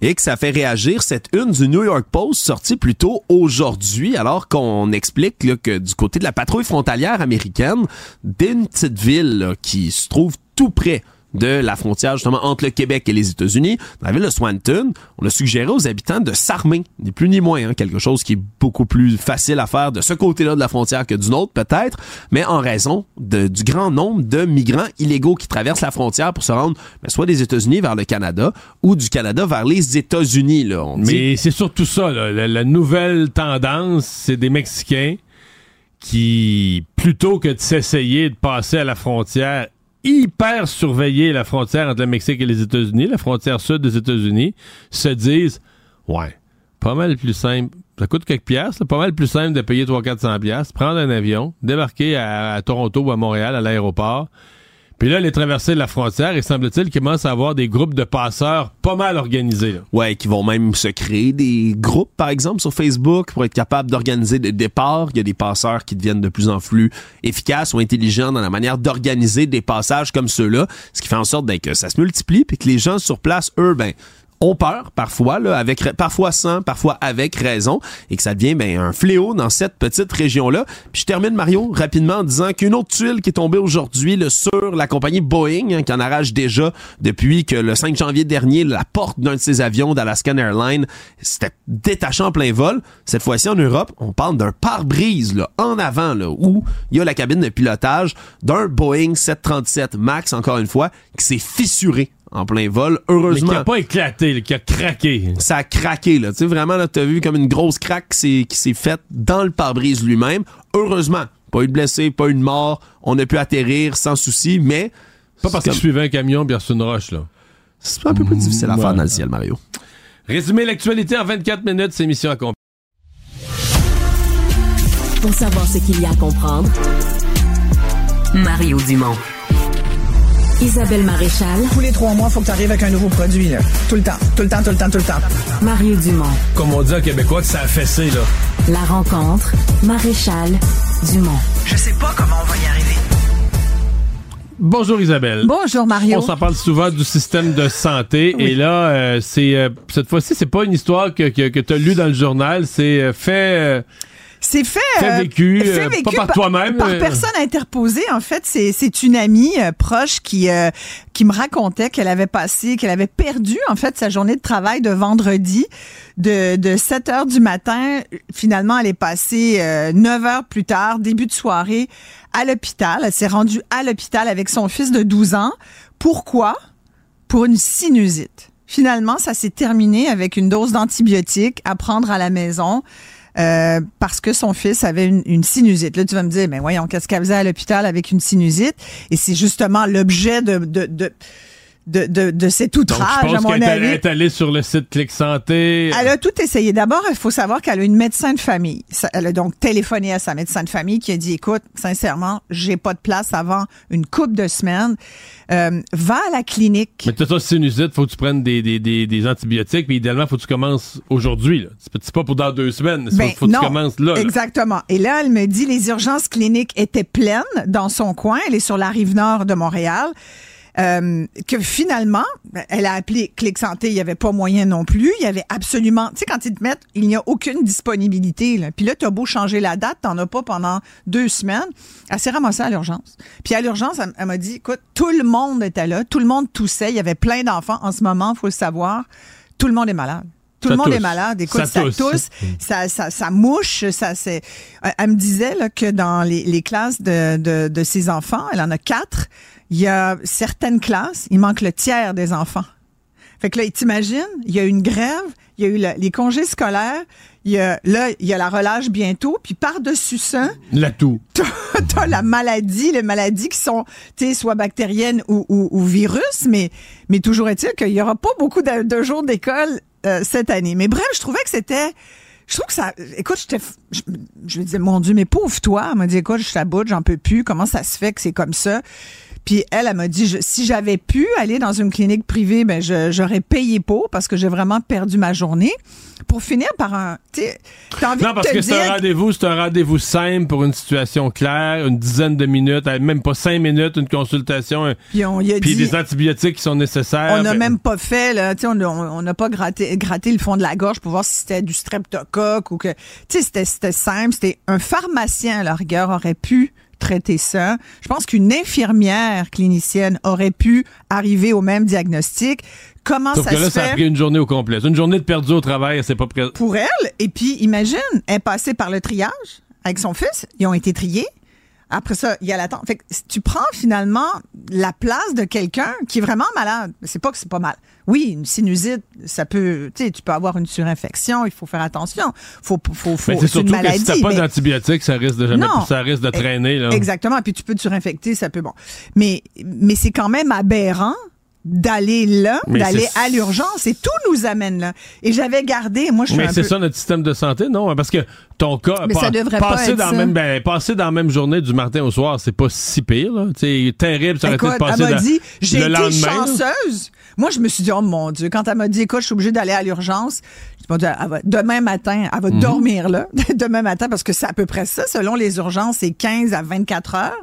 T'imagines 24 heures? Ben moi, je suis parti avec ma fille une fois, là, parce que là, elle dormait. À un moment donné, tu fais la balance des inconvénients, de c'est pire de traîner à l'urgence. Moi, je suis déjà partie. Mais je suis parti, là, genre. À 2 après, heures du matin, genre, ça. tu dis, Exactement on va ça. aller à la maison. Deux, on va aller du soigner à la maison, c'est ça. Puis tu dis, on reviendra demain matin. Puis normalement, le lendemain, ma blonde a repogné le téléphone pour appeler partout, puis tout ça. Puis... Ben nous, on est retourné le lendemain matin, 7 heures du matin. On est allé dormir un peu, on est revenu. Puis finalement, Ben, le nous, après, des, changement expé- de c'est après des expériences comme ça qu'on s'est abonné à une clinique privée. là. On dit, ben, à un moment donné, Ouais. Ouais, mais tu vois, je lisais Richard Martineau en fin de semaine qui écrivait là-dessus, puis qui disait qu'il y avait justement besoin d'un médecin de famille, il n'y en avait pas, il y avait besoin d'un médecin. Quand tu as besoin d'un médecin pour un pour te pour te faire voir, là, pour avoir une consultation, qu'est-ce que tu fais? Il a payé 450 pièces pour aller dans une clinique. 450 dollars, moi je trouve je trouve que ça n'a pas de bon sens. Mario. C'est que vraiment cher. Moi, je trouve ça cher. Mais il l'a écrit, là. C'est ça. Je, Ouais, je- ouais. je le crois, là. Puis j'avais gardé, puis tu sais, je pensais à cet ami qui est allé pour une sinusite pour son enfant. Puis j'avais gardé le témoignage d'un citoyen, un patient. Lui, c'était une écharde. C'était pas dans la région de Montréal, c'était dans un hôpital dans la région de Gatineau. Puis il avait écrit une, une lettre ouverte au ministre de la Santé pour dire Monsieur Dubé, Monsieur le ministre, avec respect, il y a quelque chose qui marche vraiment pas dans notre système. J'ai encore la honte d'avoir abusé du système parce que je suis allée à l'urgence pour une écharde que ni le CLSC ni un médecin de GMF, lui, il a fait tout, le tour. On, a plein de services, mais ils sont, tu peux pas rentrer dans aucun. Il s'est ramassé à l'urgence, puis à 65 kilomètres de chez lui, pas à côté.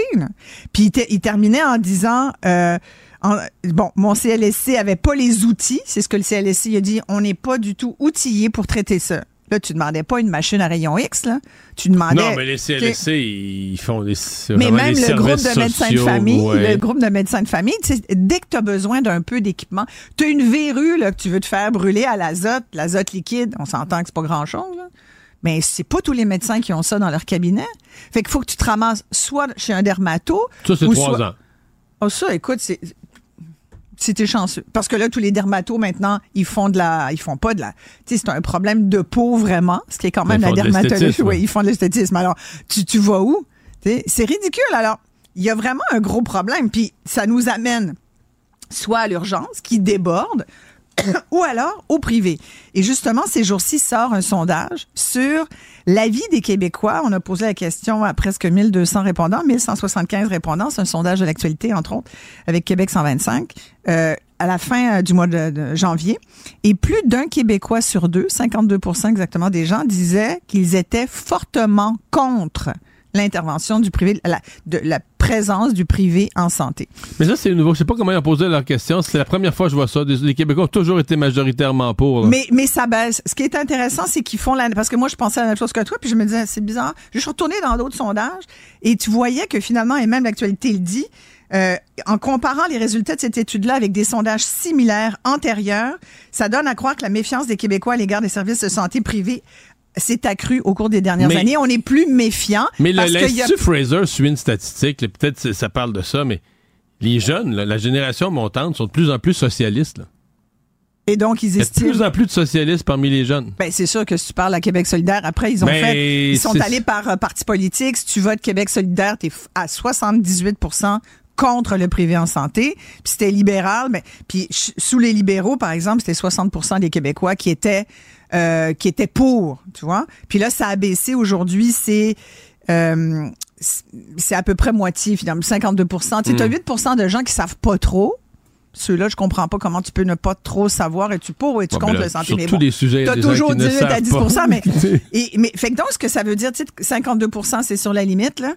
Euh, ça veut dire que les gens sont divisés là-dessus. Mais avant, comme tu dis, il y avait quand même une propension de gens qui voyaient Mais- le privé comme une aide au Ouais. public. Mais ce 52 %-là qui veulent pas voir le privé, toujours curieux de dire, mais. qui se méfient surtout. Ouais. Ouais. Ouais, qui se méfient. Mais, enfin, euh, ils sont fortement Mais est-ce contre. qu'ils ont espoir que le réseau Ben- public est réparable, là, que on va pouvoir Non. le réparer et tout va bien aller? Ben, c'est une question qui a Ou été ils ont juste dans baissé son... les bras en disant on sera jamais soigné.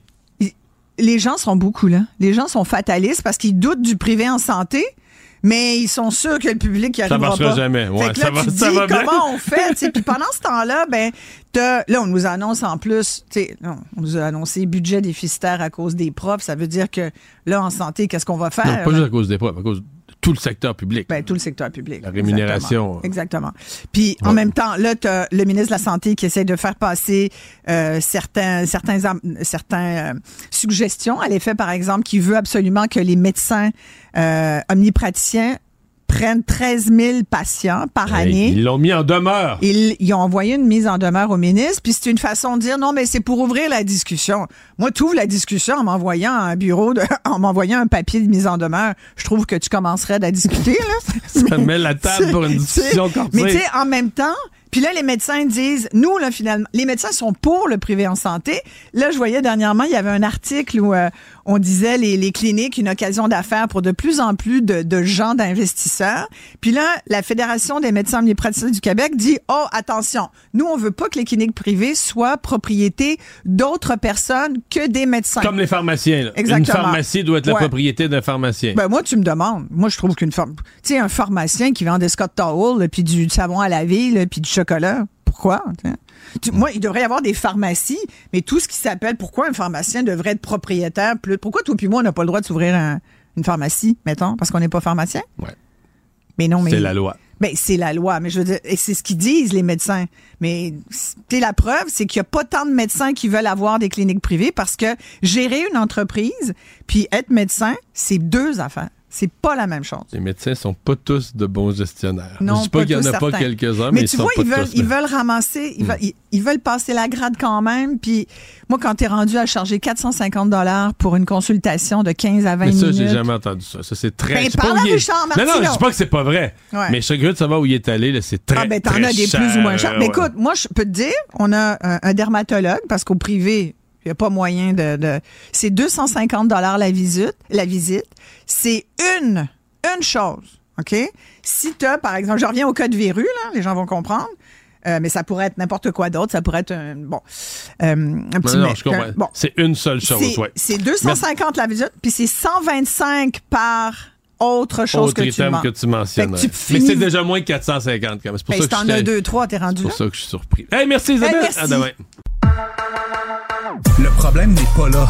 Francis Gosselin, Ça sonne comme une arnaque. J'ai-tu une bonne logique, moi, là? Mario Dumont. Dis pas que c'est pour faire plus d'argent. La rencontre. Gosselin, Dumont, Dumont. Bonjour Francis. Euh, salut Mario.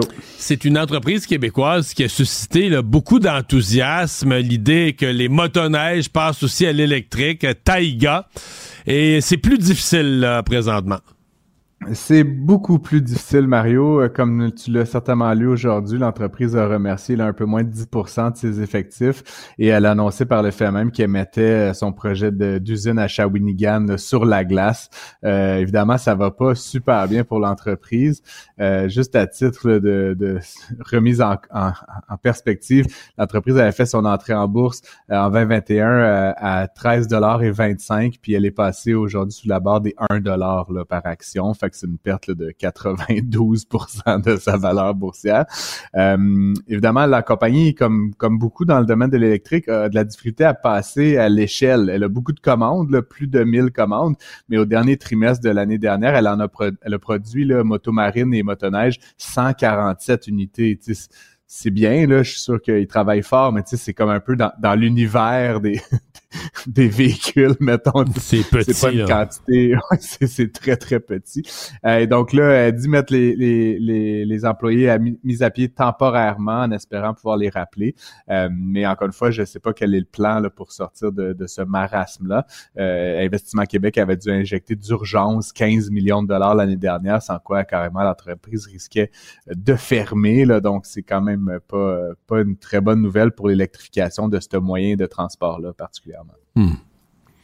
Mais je voyais euh, François Lambert sur les réseaux sociaux qui les accusait, en fait, je sais pas si, tu parce qu'ils montraient leur siège social, ils mettaient des photos en ligne de leur siège social, puis ils disaient, faut, non, mais ils disaient, ils ont reçu de l'aide du gouvernement, mais une partie de cette aide-là est allée à se faire des beaux bureaux, à tout améliorer, Est-ce qu'ils ont utilisé l'argent vraiment, là, pour la production, pour aller à l'essentiel, tu d'améliorer la productivité? Bon, si tu te fais un bâtiment, ça se peut que tu te fasses des bureaux euh, jolis à travers, là, mais...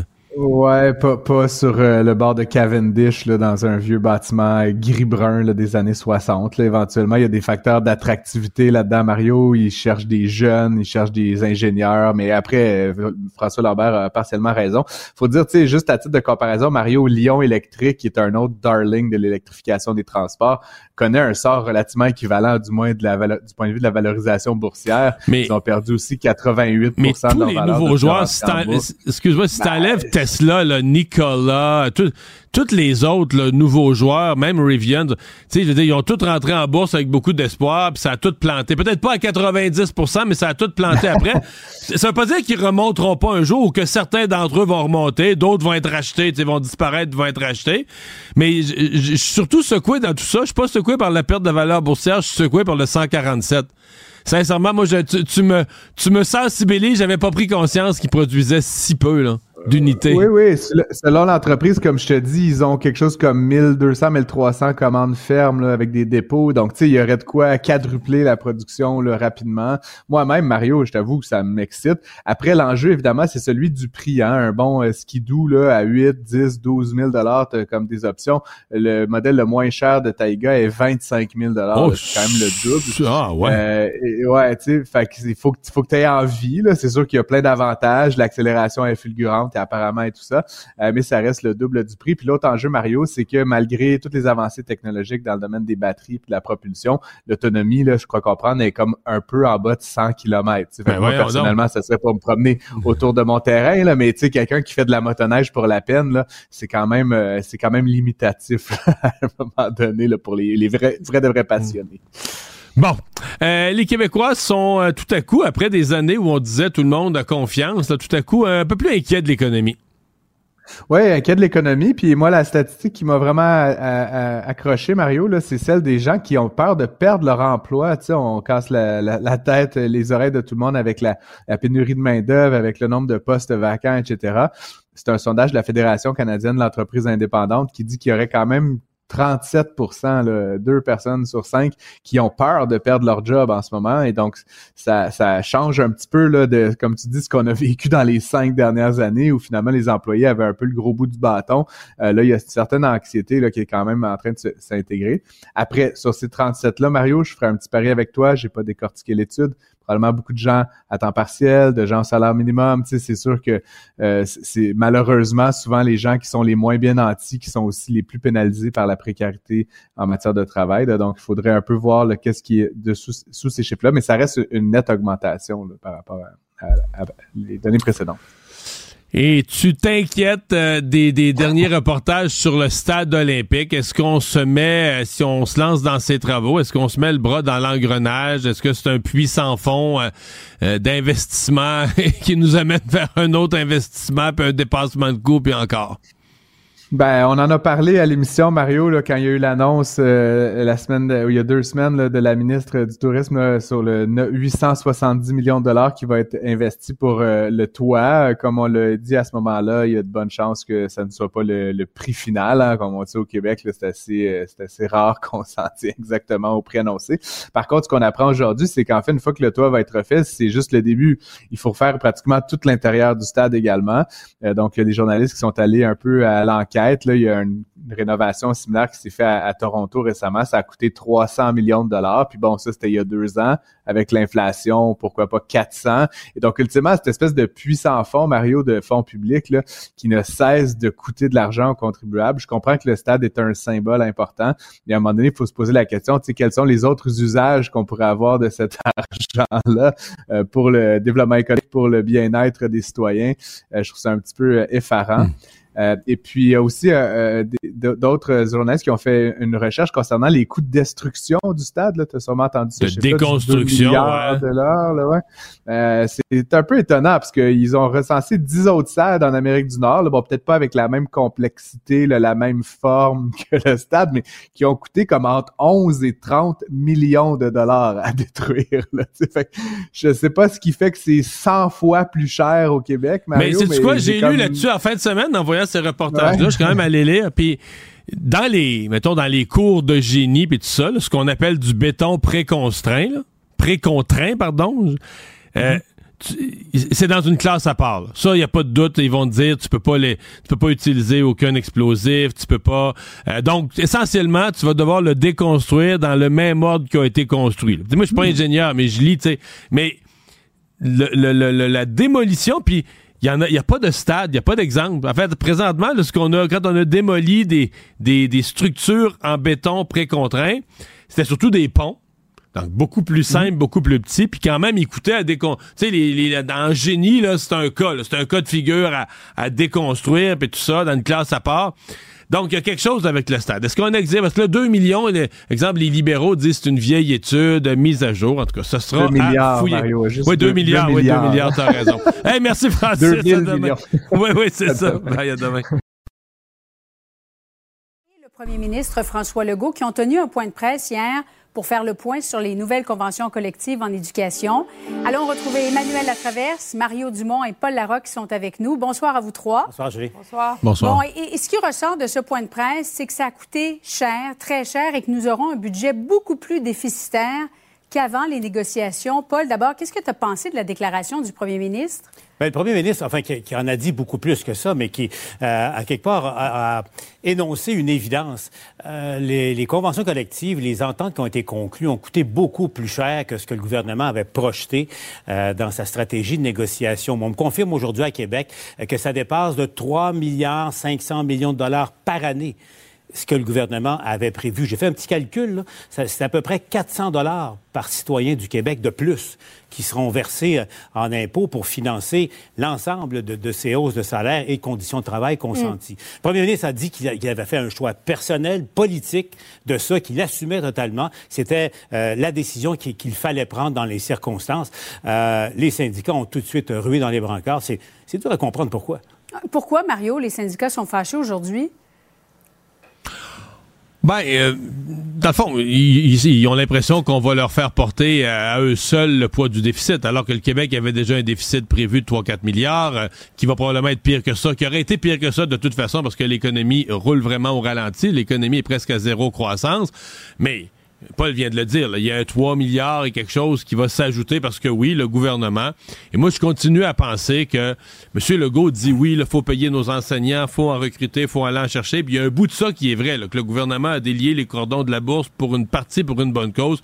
Mais je continue à penser qu'ils ont tout obtenu, les enseignants. Tout, tout, tout, tout. Là, je veux dire, les jours, tout ce qu'ils avaient dit qu'ils donneraient jamais, le, les journées pédagogiques en télétravail, mm. la fin de la, la, fin de la surveillance de la récréation, euh, cinq heures par semaine, qui n'ont plus besoin de se présenter à l'école, qui peuvent faire de la maison ou d'ailleurs. Ils ont fait des ils ont gagné beaucoup. Et moi, Il y a eu des grosses Ben oui. concessions. Là. Ils permettent Ben que oui. les stagiaires fassent du. euh, Ben oui, c'est le genre de concession, exactement. Puis ils vont, Mais- ils vont devancer de trois semaines là, euh, l'affectation des professeurs l'été. là.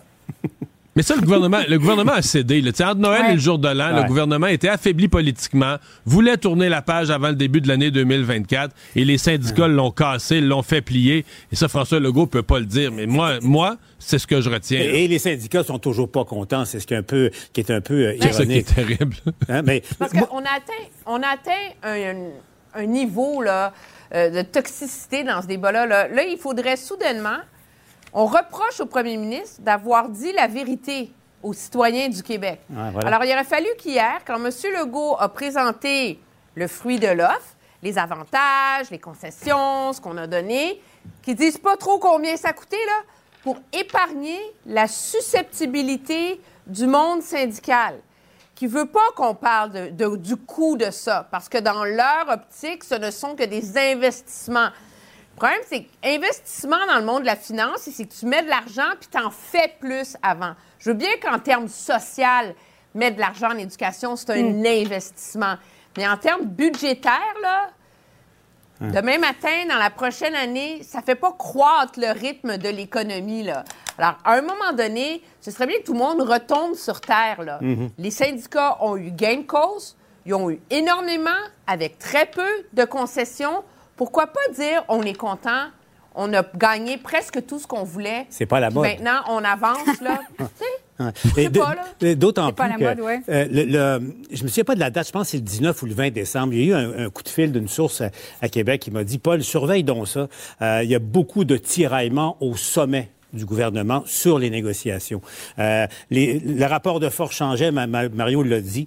Euh, la pression était très, très forte. Et il y a deux, trois ministres qui souhaitaient régler euh, en consentant ce qui a été donné aux syndicats. Puis on m'a raconté qu'Éric Girard, le ministre des Finances, disait il n'y en a pas question. Il ne voulait pas bouger. Il refusait d'ajouter au poids du déficit. Finalement, il a fallu l'intervention, et c'est un classique dans le domaine, mais c'est l'arbitrage du premier ministre. c'est lui qui a, qui a imposé ça à son ministre des Finances. Et euh, ça n'a pas été facile. On me dit qu'il y avait beaucoup, beaucoup de tensions euh, au gouvernement. Mais Mario, dans le fond, est-ce que le, le premier ministre a bien fait d'en parler hier? Du budget où il Ben, aurait peut-être ça, c'est la question. Ça, c'est la question. Euh, Emmanuel a certainement raison lorsqu'elle dit qu'il faut toujours bien que le premier ministre dise la vérité sur les finances. Maintenant, est-ce qu'il aurait pu hier dire, ben, dans ma stratégie de communication, là, là, hier, ce dimanche, je me concentre sur l'éducation, puis je parle de nos enseignants, puis le déficit, là, on parlera de ça la semaine prochaine. Il aurait pu. Mais on s'entend que là, on parle plus des faits. Je veux dire, nous, comme analystes, on parle plus des faits, on parle strictement de la stratégie de communication. Est-ce que le premier ministre aurait pu parler juste d'une affaire, puis l'autre dire Ah, ça, j'y pense pas, j'y pense pas, là, il parlera la semaine prochaine. Mais là, je veux dire, ça reste que si on se cache des affaires à nous-mêmes, on n'est plus un peuple mature, là, capable de dire ben voici les pauvres, voici les comptes, voici Ouais. ce qu'on va payer, voici ce qu'on va obtenir, puis de porter un jugement en se disant ben là, cette semaine, on se parle d'une chose pour se faire plaisir. Bon, on va pas penser à la facture, on pensera à la facture. Tu sais, quand la, la- quand la facture de la carte de crédit va rentrer, on pensera à ce que ça a coûté notre, nous- notre- Mais tu sais, on a donné de l'argent qu'on n'avait pas. C'est- ça qui est ça, là, en bout de ligne, qui fait mal. C'est que c'est de l'argent qui va être emprunté. Là. Les 3 milliards supplémentaires qu'on a donnés, c'est de l'argent qui va être emprunté à 100% On a donné de l'argent, on a signé de l'argent qu'on n'a pas, tout simplement. Emmanuel? Oui, moi, je pense que, que sérieusement, euh, à un moment donné, là, il faut être capable d'avoir un débat mature sur l'éducation. Euh, moi, j'ai aucun reproche à faire au, au premier ministre. J'ai pris la peine de réécouter son point de presse. Il y avait un ton enthousiaste. Il n'y avait aucun reproche dans sa, sa façon de mettre sur table le coût que ça a amené euh, aux finances publiques. À un moment donné, euh, si le premier ministre et le gouvernement assument les choix qu'il a faits, mais il faut que le monde syndical soit capable d'assumer l'exigence de ces demandes. Puis c'est ce qui a manqué dans tout ce débat-là autour des négociations. C'est que c'est comme si ça avait lieu dans un monde magique où l'argent ne coûte rien, où l'argent n'a plus de valeur et où tous les rêves sont possibles. Puis objectivement, quand j'entends le discours de la présidente de la FSE, on est encore dans un monde où on pourrait ouvrir plus de classes quand il n'y a pas d'école puis il n'y a pas de profs. Si c'est ça la base de la réflexion sur l'éducation au Québec, on n'est pas sorti du bois, là. Dans un instant, on va se parler des propos assez controversés du député de Québec solidaire, Haroun Bouazi, qui continue de faire réagir plusieurs jours. Plus tard, quatre jours. Pour savoir ce qu'il y a à comprendre, Mario Dumont. Alexandre, il n'y a pas de plus grande déception que de penser qu'on a gagné le gros lot à la loterie, puis finalement, c'est peut-être pas le cas. Ouais, puis c'est ce qui est arrivé à un pauvre homme, là. Je pense que je vais utiliser ce qualificatif-là parce que j'essaye de me mettre dans ses pantoufles, puis ça me fait mal en dedans. John Cheeks, un homme qui habite dans Washington, D.C., aux États-Unis, et qui s'inscrit, euh, achète un billet de loterie pour le Powerball, hein. Tu sais, cette super méga giga loterie aux États-Unis. Là, on parle d'à peu près 1,7 milliard de dollars en prix en tout et partout, été tiré et remporté donc dans le mois de janvier. Et là, le 6 janvier dernier, M. Cheeks lui achète son billet, met la date de naissance de ses enfants puis des membres de sa famille. Il est pas pressé de regarder. Je rappelle qu'il y a quand même une chance sur 262 millions de gagner. Et donc, ben, dépose ça sur le toit de sa table de chevet, s'en va se coucher. Deux jours plus tard, prend le billet, va le faire valider, puis se rend compte que les numéros sur le site, en fait, les vérifie sur le site Internet, c'est ces numéros. Là, est en joie complète. A gagné combien? 340 millions de beaucoup, dollars. Ouais, c'est pas mal de bidou. Et là, ben, veut aller réclamer son beau 340 millions. Il appelle la famille, les amis, se rend là pour qu'on lui dise finalement, ah, monsieur, c'est pas, c'est pas les bons numéros. Il y a une erreur sur le site. Fallait écouter le tirage en direct. C'est là que les bons numéros ont été donnés. Là, Là, que sur- les numéros sur le site n'étaient pas les bons. Les numéros sur le site étaient malheureusement les mauvais. Une erreur qui a été admise directement par la loto qui coordonne le Powerball. Mais là, M. Cheeks, il est en beau fusil. Hein? Puis on peut le comprendre. Lui qui a appelé tout le monde. hein? Tu quand... Imagine, tu gagnes 340 millions.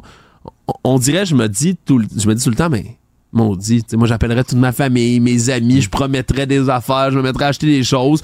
Puis finalement, ben, il n'y avait pas son argent, ce qui fait en sorte que ben, il a pris les grands moyens, M. Cheeks, Mario. Il poursuit la loterie parce qu'il y a un précédent qui existe. En novembre dernier, en Iowa, ils ont publié les mauvais numéros et ils ont décidé de donner quand même ben, l'argent aux gens. Le problème, c'est que c'était entre 4 et 200 dollars les montants. Là, C'est c'est 340 340 millions. millions. Est-ce que ça va réussir à passer en justice? Est-ce qu'on va être capable de, de se servir de ce précédent-là pour être capable de réclamer 340 millions? On peut en douter quand même, Mario. Ça va être tout un dossier à surveiller. Ça va peut-être se ramasser à la Cour suprême en même temps que les dossiers de Donald Trump. Ça Ben, serait merci, beau. Alexandre. Mario Dumont. Une feuille de route impressionnante. Un curriculum vitae aussi long que le pont de la Confédération. Un curriculum vitae aussi long que le pont de la Confédération. Alors, le ministre Pierre Fitzgibbon qui a écrit une lettre ouverte dans la presse aujourd'hui et en gros, il écrit que c'est compliqué de faire des projets au Québec. Je le cite euh, de, ce qu'il a écrit. Plusieurs Québécois qui travaillent donc à l'étranger euh, nous en parlent. Et euh, c'est pas cet extrait-là, mais c'est pas grave. Je vais, vous, le- dire quand même. Il dit plusieurs Québécois qui travaillent à l'étranger euh, nous en parlent. Les sociétés étrangères qui font des affaires ici nous le confirment. Réaliser de grands projets, c'est plus long, c'est plus complexe, plus coûteux au Québec que partout ailleurs dans le monde. Mario, es-tu d'accord avec ça? Ben oui, mais c'est évident, c'est l'enfer faire affaire au Québec. Mais je veux dire, mais dans, mais dans le cas, dans le cas présent, dans le cas présent, euh, c'est euh, c'est particulier parce que pour moi là, la question, j'ai regardé ça de fond en comble, puis j'y réfléchi, puis la question. Nordvolt s'installait aux États-Unis. C'était fait, c'était réglé. Il y avait le, tu sais, il était, c'était soit le Michigan ou l'État de New York. Il y avait deux sites possibles, il s'installait aux États-Unis. Le ministre François-Philippe Champagne pogne le téléphone, appelle le PDG en Suède, puis dis-moi là, je veux vous vendre le Québec, le Canada, vous avez pas vu, vous auriez avantage, vous voulez la batterie la plus verte, le Québec, ils ont l'énergie, euh, on a dire, on a tout ce qu'il faut pour vous, l'énergie propre, c'est le Québec qu'il vous faut. La question, est-ce que François-Philippe Champagne, ce jour-là, pour une bonne partie des Québécois et des journalistes, François-Philippe Champagne a commis un crime. Il aurait dû laisser le téléphone raccroché et laisser s'établir aux États-Unis. Moi, je... Parce que là, une fois que tu demandes à une entreprise de venir, c'est sûr que tu peux plus les faire suer. Puis nous autres, au Québec, là, tout se fait en 500 formulaires, ça prend deux ans un BAP, on est toute la gang assis sur nos mains, du développement économique, on n'en veut pas. Tu peux pas dire ça. Une fois que tu les as attirés, faut que tu te mettes en marche, faut que tu leur montres qu'ils sont les bienvenus. Puis là, on est un peu pris là-dedans, puis on n'est pas capable. Est-ce que François-Philippe Champagne devait faire cet appel ou laisser l'entreprise s'installer aux États-Unis en disant de toute façon chez nous, on n'est pas capable de les accueillir, ça va être trop compliqué. C'est ça la question. Mais Paul, décrire l'acceptabilité sociale de certains projets est difficile à cause de, de militants, de journalistes tout aussi militants qui entretiennent une méfiance malsaine. Comment tu as réagi quand tu as vu ça? Ben, c'est sûr que c'est toujours malaisant de voir euh, un, un, homme public, un ministre comme ça, écrire ce genre de, choses-là. Maintenant, euh, force est de constater qu'il y a effectivement une mode à l'heure actuelle aussi de, de décrier le projet Nordvolt qui trouve écho euh, de manière répétée dans, certains médias d'information. Mais en même temps, c'est le prêt à payer en, en démocratie, c'est le prêt à payer du fait qu'il n'y ait pas eu d'audience publique euh, en environnement, puis qu'il y, ait des questionnements. C'est que de, part et d'autre, d'ailleurs, de, part et d'autre, hein, autant euh, c'est le rôle des médias de, questionner les actions et les décisions du gouvernement. Euh, bon, alors voilà un, ministre qui a décidé, lui, de laisser ses, de, s'épancher, enfin, de faire s'épancher ses états d'âme dans un journal. Emmanuel? Oui, moi, je pense que si on prend l'idée de Northvolt, mais plus largement, le problème auquel est confronter le gouvernement, c'est que la lettre de M. Fitzgibbon est, est très claire. C'est le chantier de ce gouvernement-là, c'est de réinventer l'économie du Québec en faisant d'Hydro-Québec non pas un fournisseur d'électricité, mais carrément un levier pour attirer des investissements et donc mettre sur stéroïde la capacité de production d'Hydro-Québec. Et quand M. Fitzgibbon écrit dans sa lettre qu'il faut revoir les outils de mobilité, revoir le chauffage, les, les codes du bâtiment, repenser nos villes, développer des technologies vertes, mais là, tu te dis, waouh, c'est un gros projet. Moi, j'ai envie de dire, il était où ce discours-là pendant la campagne électorale? Parce que là, on n'est plus de, hey, on va construire des barrages, les amis, on en parle pendant une journée. Ce que le gouvernement est en train de mettre de l'avant, c'est entièrement une nouvelle politique industrielle, une nouvelle vision du rôle de l'économie du Québec. je pense qu'il y a une partie du ressac que ça cause, c'est qu'il n'y a jamais eu de gros débats sur la place publique. C'est comme on a une élection, puis le lendemain mhm. de, de l'élection, pouf! Cette idée-là est arrivée, on l'a donnée à M. Fitzgibbon, puis là, il part, puis il court avec. Alors, à ce chapitre-là, moi, je suis de ceux qui pensent que c'est un beau projet, mais le gouvernement ne peut pas être surpris que ça cause la mm. résistance. Mais en même temps, il y a quelque chose d'ironique et, probablement frustrant là, pour euh, M. Fitzgibbon, c'est de, voir ces, ces, groupes de militants environnementaux s'attaquer au projet d'avenir le, plus vert qui soit en ce moment à peu près sur, euh, sur, la planète. Là.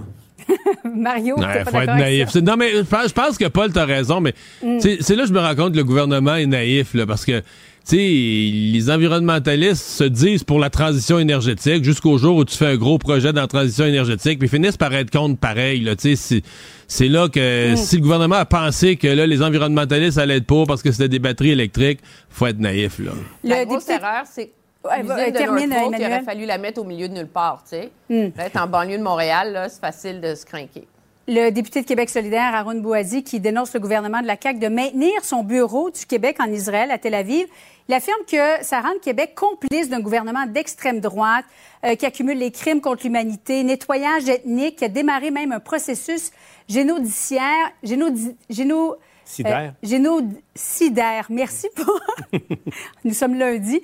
Et euh, depuis quelques mois, Mario, est-ce qu'il est allé trop loin, le, député Boisy?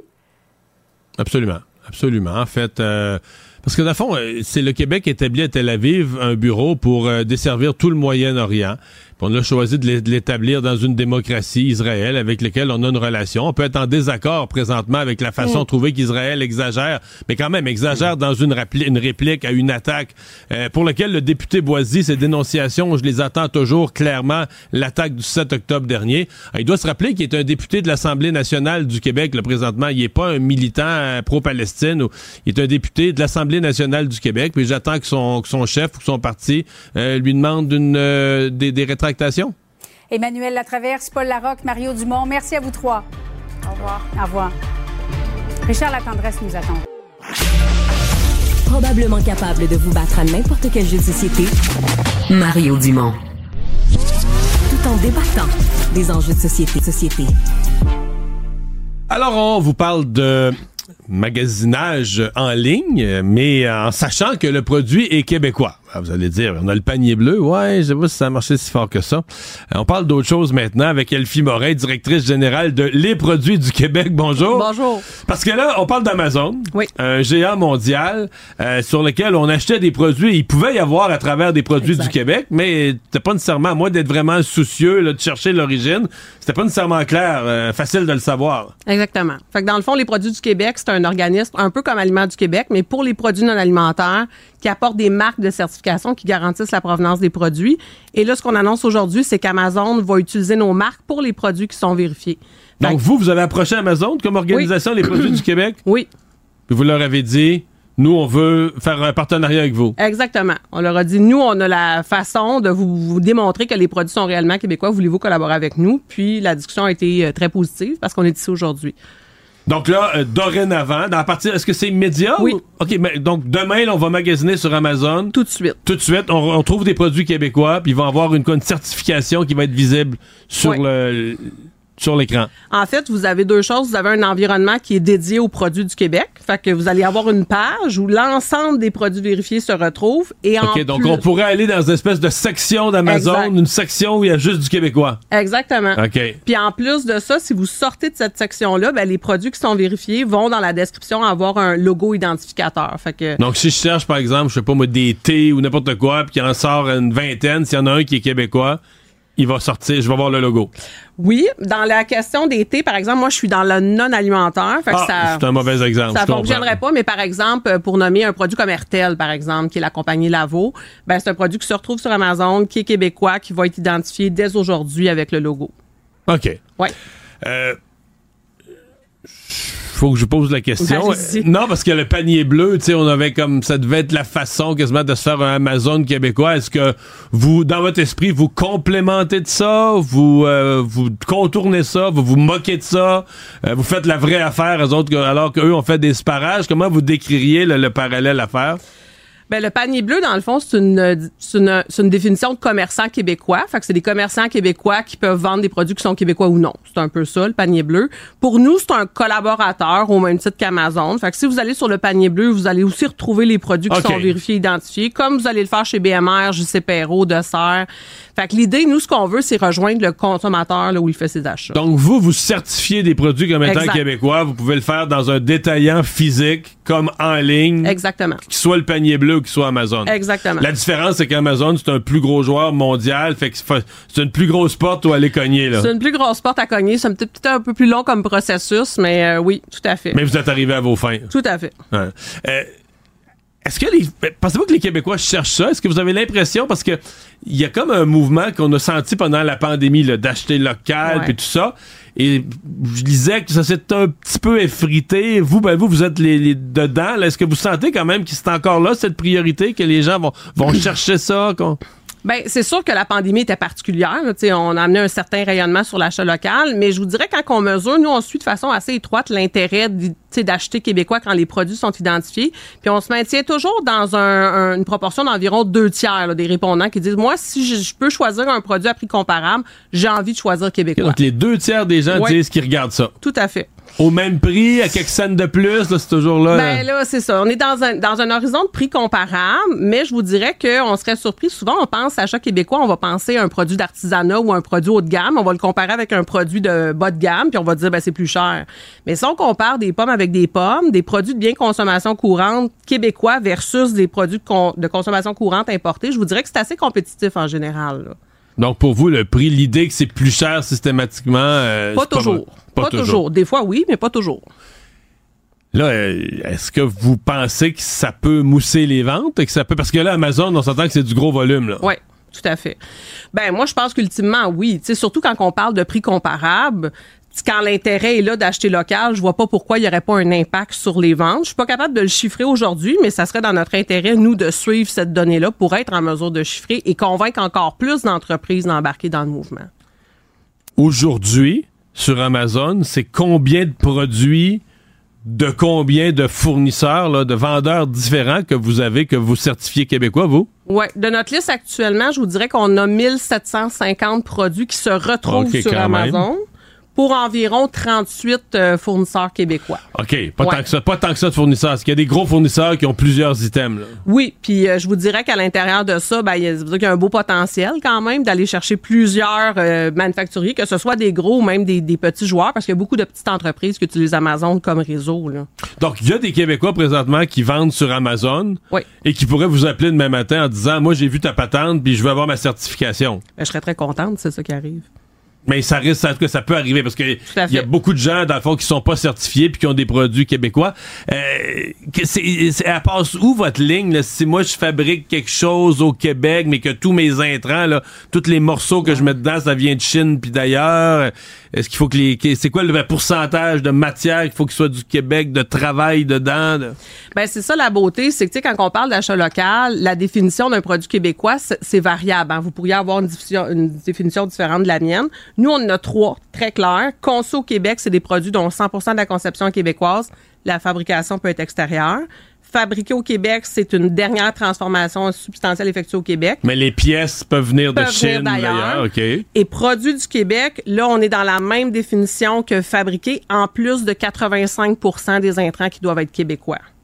85%, de la 85. matière première, ça, ça va devenir vraiment produit quoi? Que... Produits du Québec. Produit du Québec. C'est matière première et main-d'œuvre ensemble, en fait. Produit du Québec. Tout à fait. Sinon fabriqué au Québec, sinon conçu au Québec. Exact. Exemple, un vêtement qui est designé Exactement. par des designers québécois, mais qu'on le fait couper. euh, Exact. faut que ce soit coudre. 100% de la conception, là, pas, euh, pas une partie nécessairement de la conception. Fait que c'est trois définitions distinctes. Puis ça, sur le site, on les différencie. Oui, on les différencie, puis on a des processus pour vérifier que la marque se conforme ou pas à ces définitions. Les gens, euh, mettons un Québécois qui habite en Suède ou ailleurs, dire, les gens de partout qui magasinent sur Amazon, est-ce qu'ils vont pouvoir retrouver les produits québécois? Ben en fait, au niveau de retrouver les produits, je pense que oui. Au niveau publicitaire, en ce moment, il y a des bannières qui sont faites pour mettre en valeur les produits québécois. On s'en est tenu Ouais, à là, vous Amazon. dépenserez pas, ouais, je non, comprends. on s'en est tenu à Amazon Canada, disons. Je comprends très Ouais. bien. Elfie Morin, merci d'avoir été là. Ça me fait plaisir. Au revoir. Au revoir. Les rencontres de l'art. Lieu de rencontre où les idées se bousculent. Où la libre expression et la confrontation d'opinions secouent les conventions. Des rencontres où la discussion procure des solutions. Des rencontres où la diversité de positions enrichit la compréhension. Les rencontres de contre de l'art. Et on parle sport, euh, l'entraîneur euh, québécois, qui est l'entraîneur des Coyotes de l'Arizona, André Tourigny, qui s'est retrouvé un peu dans la controverse. Jean-François Barry, est-ce qu'il est en danger? Hmm, je crois pas, mais euh, tu, sais, tu connais mon dicton là-dessus. Hein? Quand le DG sort pour calmer les journalistes, la presse et tout ça en disant C'est toujours mon homme, entraîneur, oui. Il n'y a pas de danger. La dernière fois qu'on a vu ça, c'est Todd McLean euh, à- à- avec les Kings. Après une semaine, il était dehors. Souvenons-nous de Dominique Ducharme. Ken Hughes avait dit non, non, non, je vais pas toucher à Dominique Ducharme. Ça n'a pas été long que Martin Saint-Louis est arrivé en poste. Mais dans le cas des Coyotes, je pense que c'est différent. là. Les Coyotes sont sur une série de neuf défaites de suite. C'est pour ça qu'on pose des questions en Arizona. Mais je pense que c'est différent parce que d'un, on n'a pas d'argent. Fait qu'on va pas, va pas payer André Tourigny euh, chez lui à rien faire et avoir un autre entraîneur. Puis on savait où est-ce qu'on se situait en début de saison. On savait que les Coyotes n'étaient pas une très bonne équipe. On veut pas investir. On n'a pas une grosse masse salariale. Puis je pense qu'André Tourigny fait un bon travail. Il y a plusieurs matchs. Là, ça allait moins bien. Là. Ça va moins bien, mais avant cette euh, séquence de défaites-là, ça allait bien quand même pour l'Arizona. Donc, il fait un, un bon travail avec son équipe. Puis euh, moi, je trouve que c'est un bon entraîneur. Il est agréable à écouter euh, en point de presse et tout et tout. Fait que je pense une bonne tête de hockey. On va lui souhaiter de garder son poste. Il mène 3 à 2 euh, présentement contre Oui, parce les que là, euh, c'est jour férié aux États-Unis aujourd'hui, puis euh, il y a des matchs, là. Il y a des matchs pas à peu près. euh, en après-midi. Et euh, écoute, je te parle de quelques-uns du côté du Minnesota. Les Canucks étaient en visite et c'est un match des années 80, Mario. 10 à 7 victoire du Wild contre Wow. les Canucks. Il y a eu trois tours du chapeau. JT Miller, Ericsson Eck et Kaprizov. Et euh, Ericsson Eck et euh, Kaprizov ont 6 points chacun dans ce match-là. Ah c'est bon pour la Quand fiche. même. Euh, du côté de- des Flames contre les Jets, tour du chapeau de... Sean Monahan. Ouais, j'ai vu ça tantôt. Tour du chapeau en première période euh, dans cette. euh, Il en a jamais fait que le Canadien? Non, je euh, pense pas, non. pas- écoute, euh, je penserais pas. Puis en plus de ça, en, pre- en première période, là, il a réussi en première période son tour du chapeau. Euh, donc, il mène présentement 4-3 contre les Flames. Et Austin Matthews qui poursuit sur sa séquence. Austin Matthews a été la première étoile de la semaine.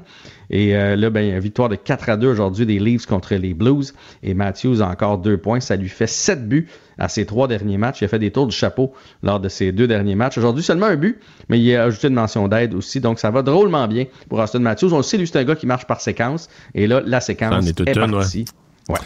Euh, le Canadien qui a perdu euh, Washington. Un match quand même chaudement disputé. Ils n'ont pas lâché, mais à la fin, quand la, cloche a sonné, il y avait un but de moins encore. Euh, mais C'est une question d'opportunisme, honnêtement. Ouais, ouais. Ça aurait pu aller d'un côté comme de l'autre. Puis Jake Allen n'a pas volé la rencontre, mettons. Il l'a pas donné, il l'a pas volé. Ouais. Puis Kemper, la même affaire. Je pense que c'était pas une game de gardien de but. Ouais, ça allait être celui qui allait finir par briser l'égalité. Puis malheureusement, ça a été, ça a été Washington. Mais tu veux me parler du premier trio, là, qui euh, c'est vraiment le, le, trio qui est en feu là, pour le Canadien. Ben écoute, c'est ce qui, je pense, que c'est ce qui va nous amuser d'ici la fin de la saison. C'est que le Canadien fera pas les séries de toute façon. Alors on va s'amuser avec le premier trio. Ça fait longtemps qu'on n'a pas eu un premier trio qui fonctionne à plein régime comme c'est le cas. Quoique là, je m'inquiète un peu. Euh, euh, ils sont absents, là, absents de l'entraînement, euh, des traitements. Suzuki, ça fait plusieurs fois qu'il y a des traitements. On sait que lui a jamais manqué un match dans sa carrière encore. Alors, on espère que ça sera pas trop grave. Il a jamais manqué un match, Suzuki? Non, il est sur une super séquence depuis qu'il est avec le Canadien. Il est en uniforme tout le temps, tout le temps. Puis c'est un gars qui joue beaucoup de minutes. Ouais, j'allais donné... te faire la joke. Ouais, de toute façon, c'est parce que c'est un gars qui joue pas beaucoup. non. ben, il joue pas en désavantage, en avantage, puis à 5 contre 5. C'est ça, qui est, c'est ça qui est le fun dans le cas de Suzuki. Bon, fait amusons-nous, Mario. Est-ce que tu crois que. Parce que là, il est sur toute une poussée, Juraj Slavkowski. Il a 30 points en 55. Donc, il reste 27 parties. Est-ce que tu penses qu'il est, allé, il est capable d'aller chercher 50 points? Donc 20 points. 20 points ah, c'est, à ses c'est 27 beaucoup. derniers matchs. Mais ça lui ferait toute une saison. Parce, surtout que c'est la partie. Euh, non, mais s'il fait tout, 45 tout points, ça va être bon. Non, parce que là, on dirait que ça va ralentir. C'est, ça va, on dirait que la fin, là, ils vont être écœurés. Mais il me semble que. que... Je leur souhaite ben, pas. en là. fait, Là, ils sont tellement sur une grosse séquence, je me dis, il va y avoir un passage à vide à Ah, quelque part à c'est un sûr. donné. Puis l'équipe au complet, là, ça aura plus de sens. Tu sais, rendu en mars, ça aura plus de sens de jouer. Puis ils vont jouer contre des équipes motivées qui ont besoin des points au classement dans des luttes aux séries. Il me semble qu'il s'en En vient des matchs, là. Il me semble qu'il s'en vient des, des, des, des Ah ouais. 6 à 1, puis des 4 à 0, puis des. Je sais pas, là. Oui, mais il s'agit qu'il aille chercher le point sur le 6 Ouais, à 1. ouais, là. ouais, Puis ouais, je surtout si on lui donne l'avantage numérique, comme c'est le cas présentement. Là, on lui donne la deux, deux minutes quasiment au total. Donc, c'est quand même quelque chose qui serait qu'on va suivre. et Ça on- serait je le souhaite, là, je le 50 souhaite, points. là. Là, présentement, il est sur toute une lancée. Euh, Suzuki, 53 en 55. Donc, pour se rendre à 80, c'est 27 en 27. C'est une saison de 80 points, c'est comme une barre. C'est un point par match. C'est une barre psychologique. Mais je pense que ça va être difficile. C'est énormément Ouais, de points. Puis lui aussi, aussi. sur toute une séquence. là. Et lui, par contre, il fait des matchs de 2 points. C'est peut-être plus probable déjà. Puis il joue tellement de minutes. Je sais pas. Peut-être. J'y Hmm. crois un petit peu plus. Pas Ah ouais, hein, tu vois, ben, moi, je un pense, petit je peu pense un petit peu plus à, À Slav? à, à Slavkowski. Ok. Euh, euh, on a-tu le temps pour Caulfield? Euh, non, on n'a plus le temps pour café. C'était mon, c'était mon impression qu'on avait plus le Je regardais même pas l'heure. On avait, on avait même pas le temps pour Suzuki. Salut, à C'était c'était demain. mon impression aussi. À demain, merci à tout le monde d'avoir plaisir. été là. À demain. Salut. Cube.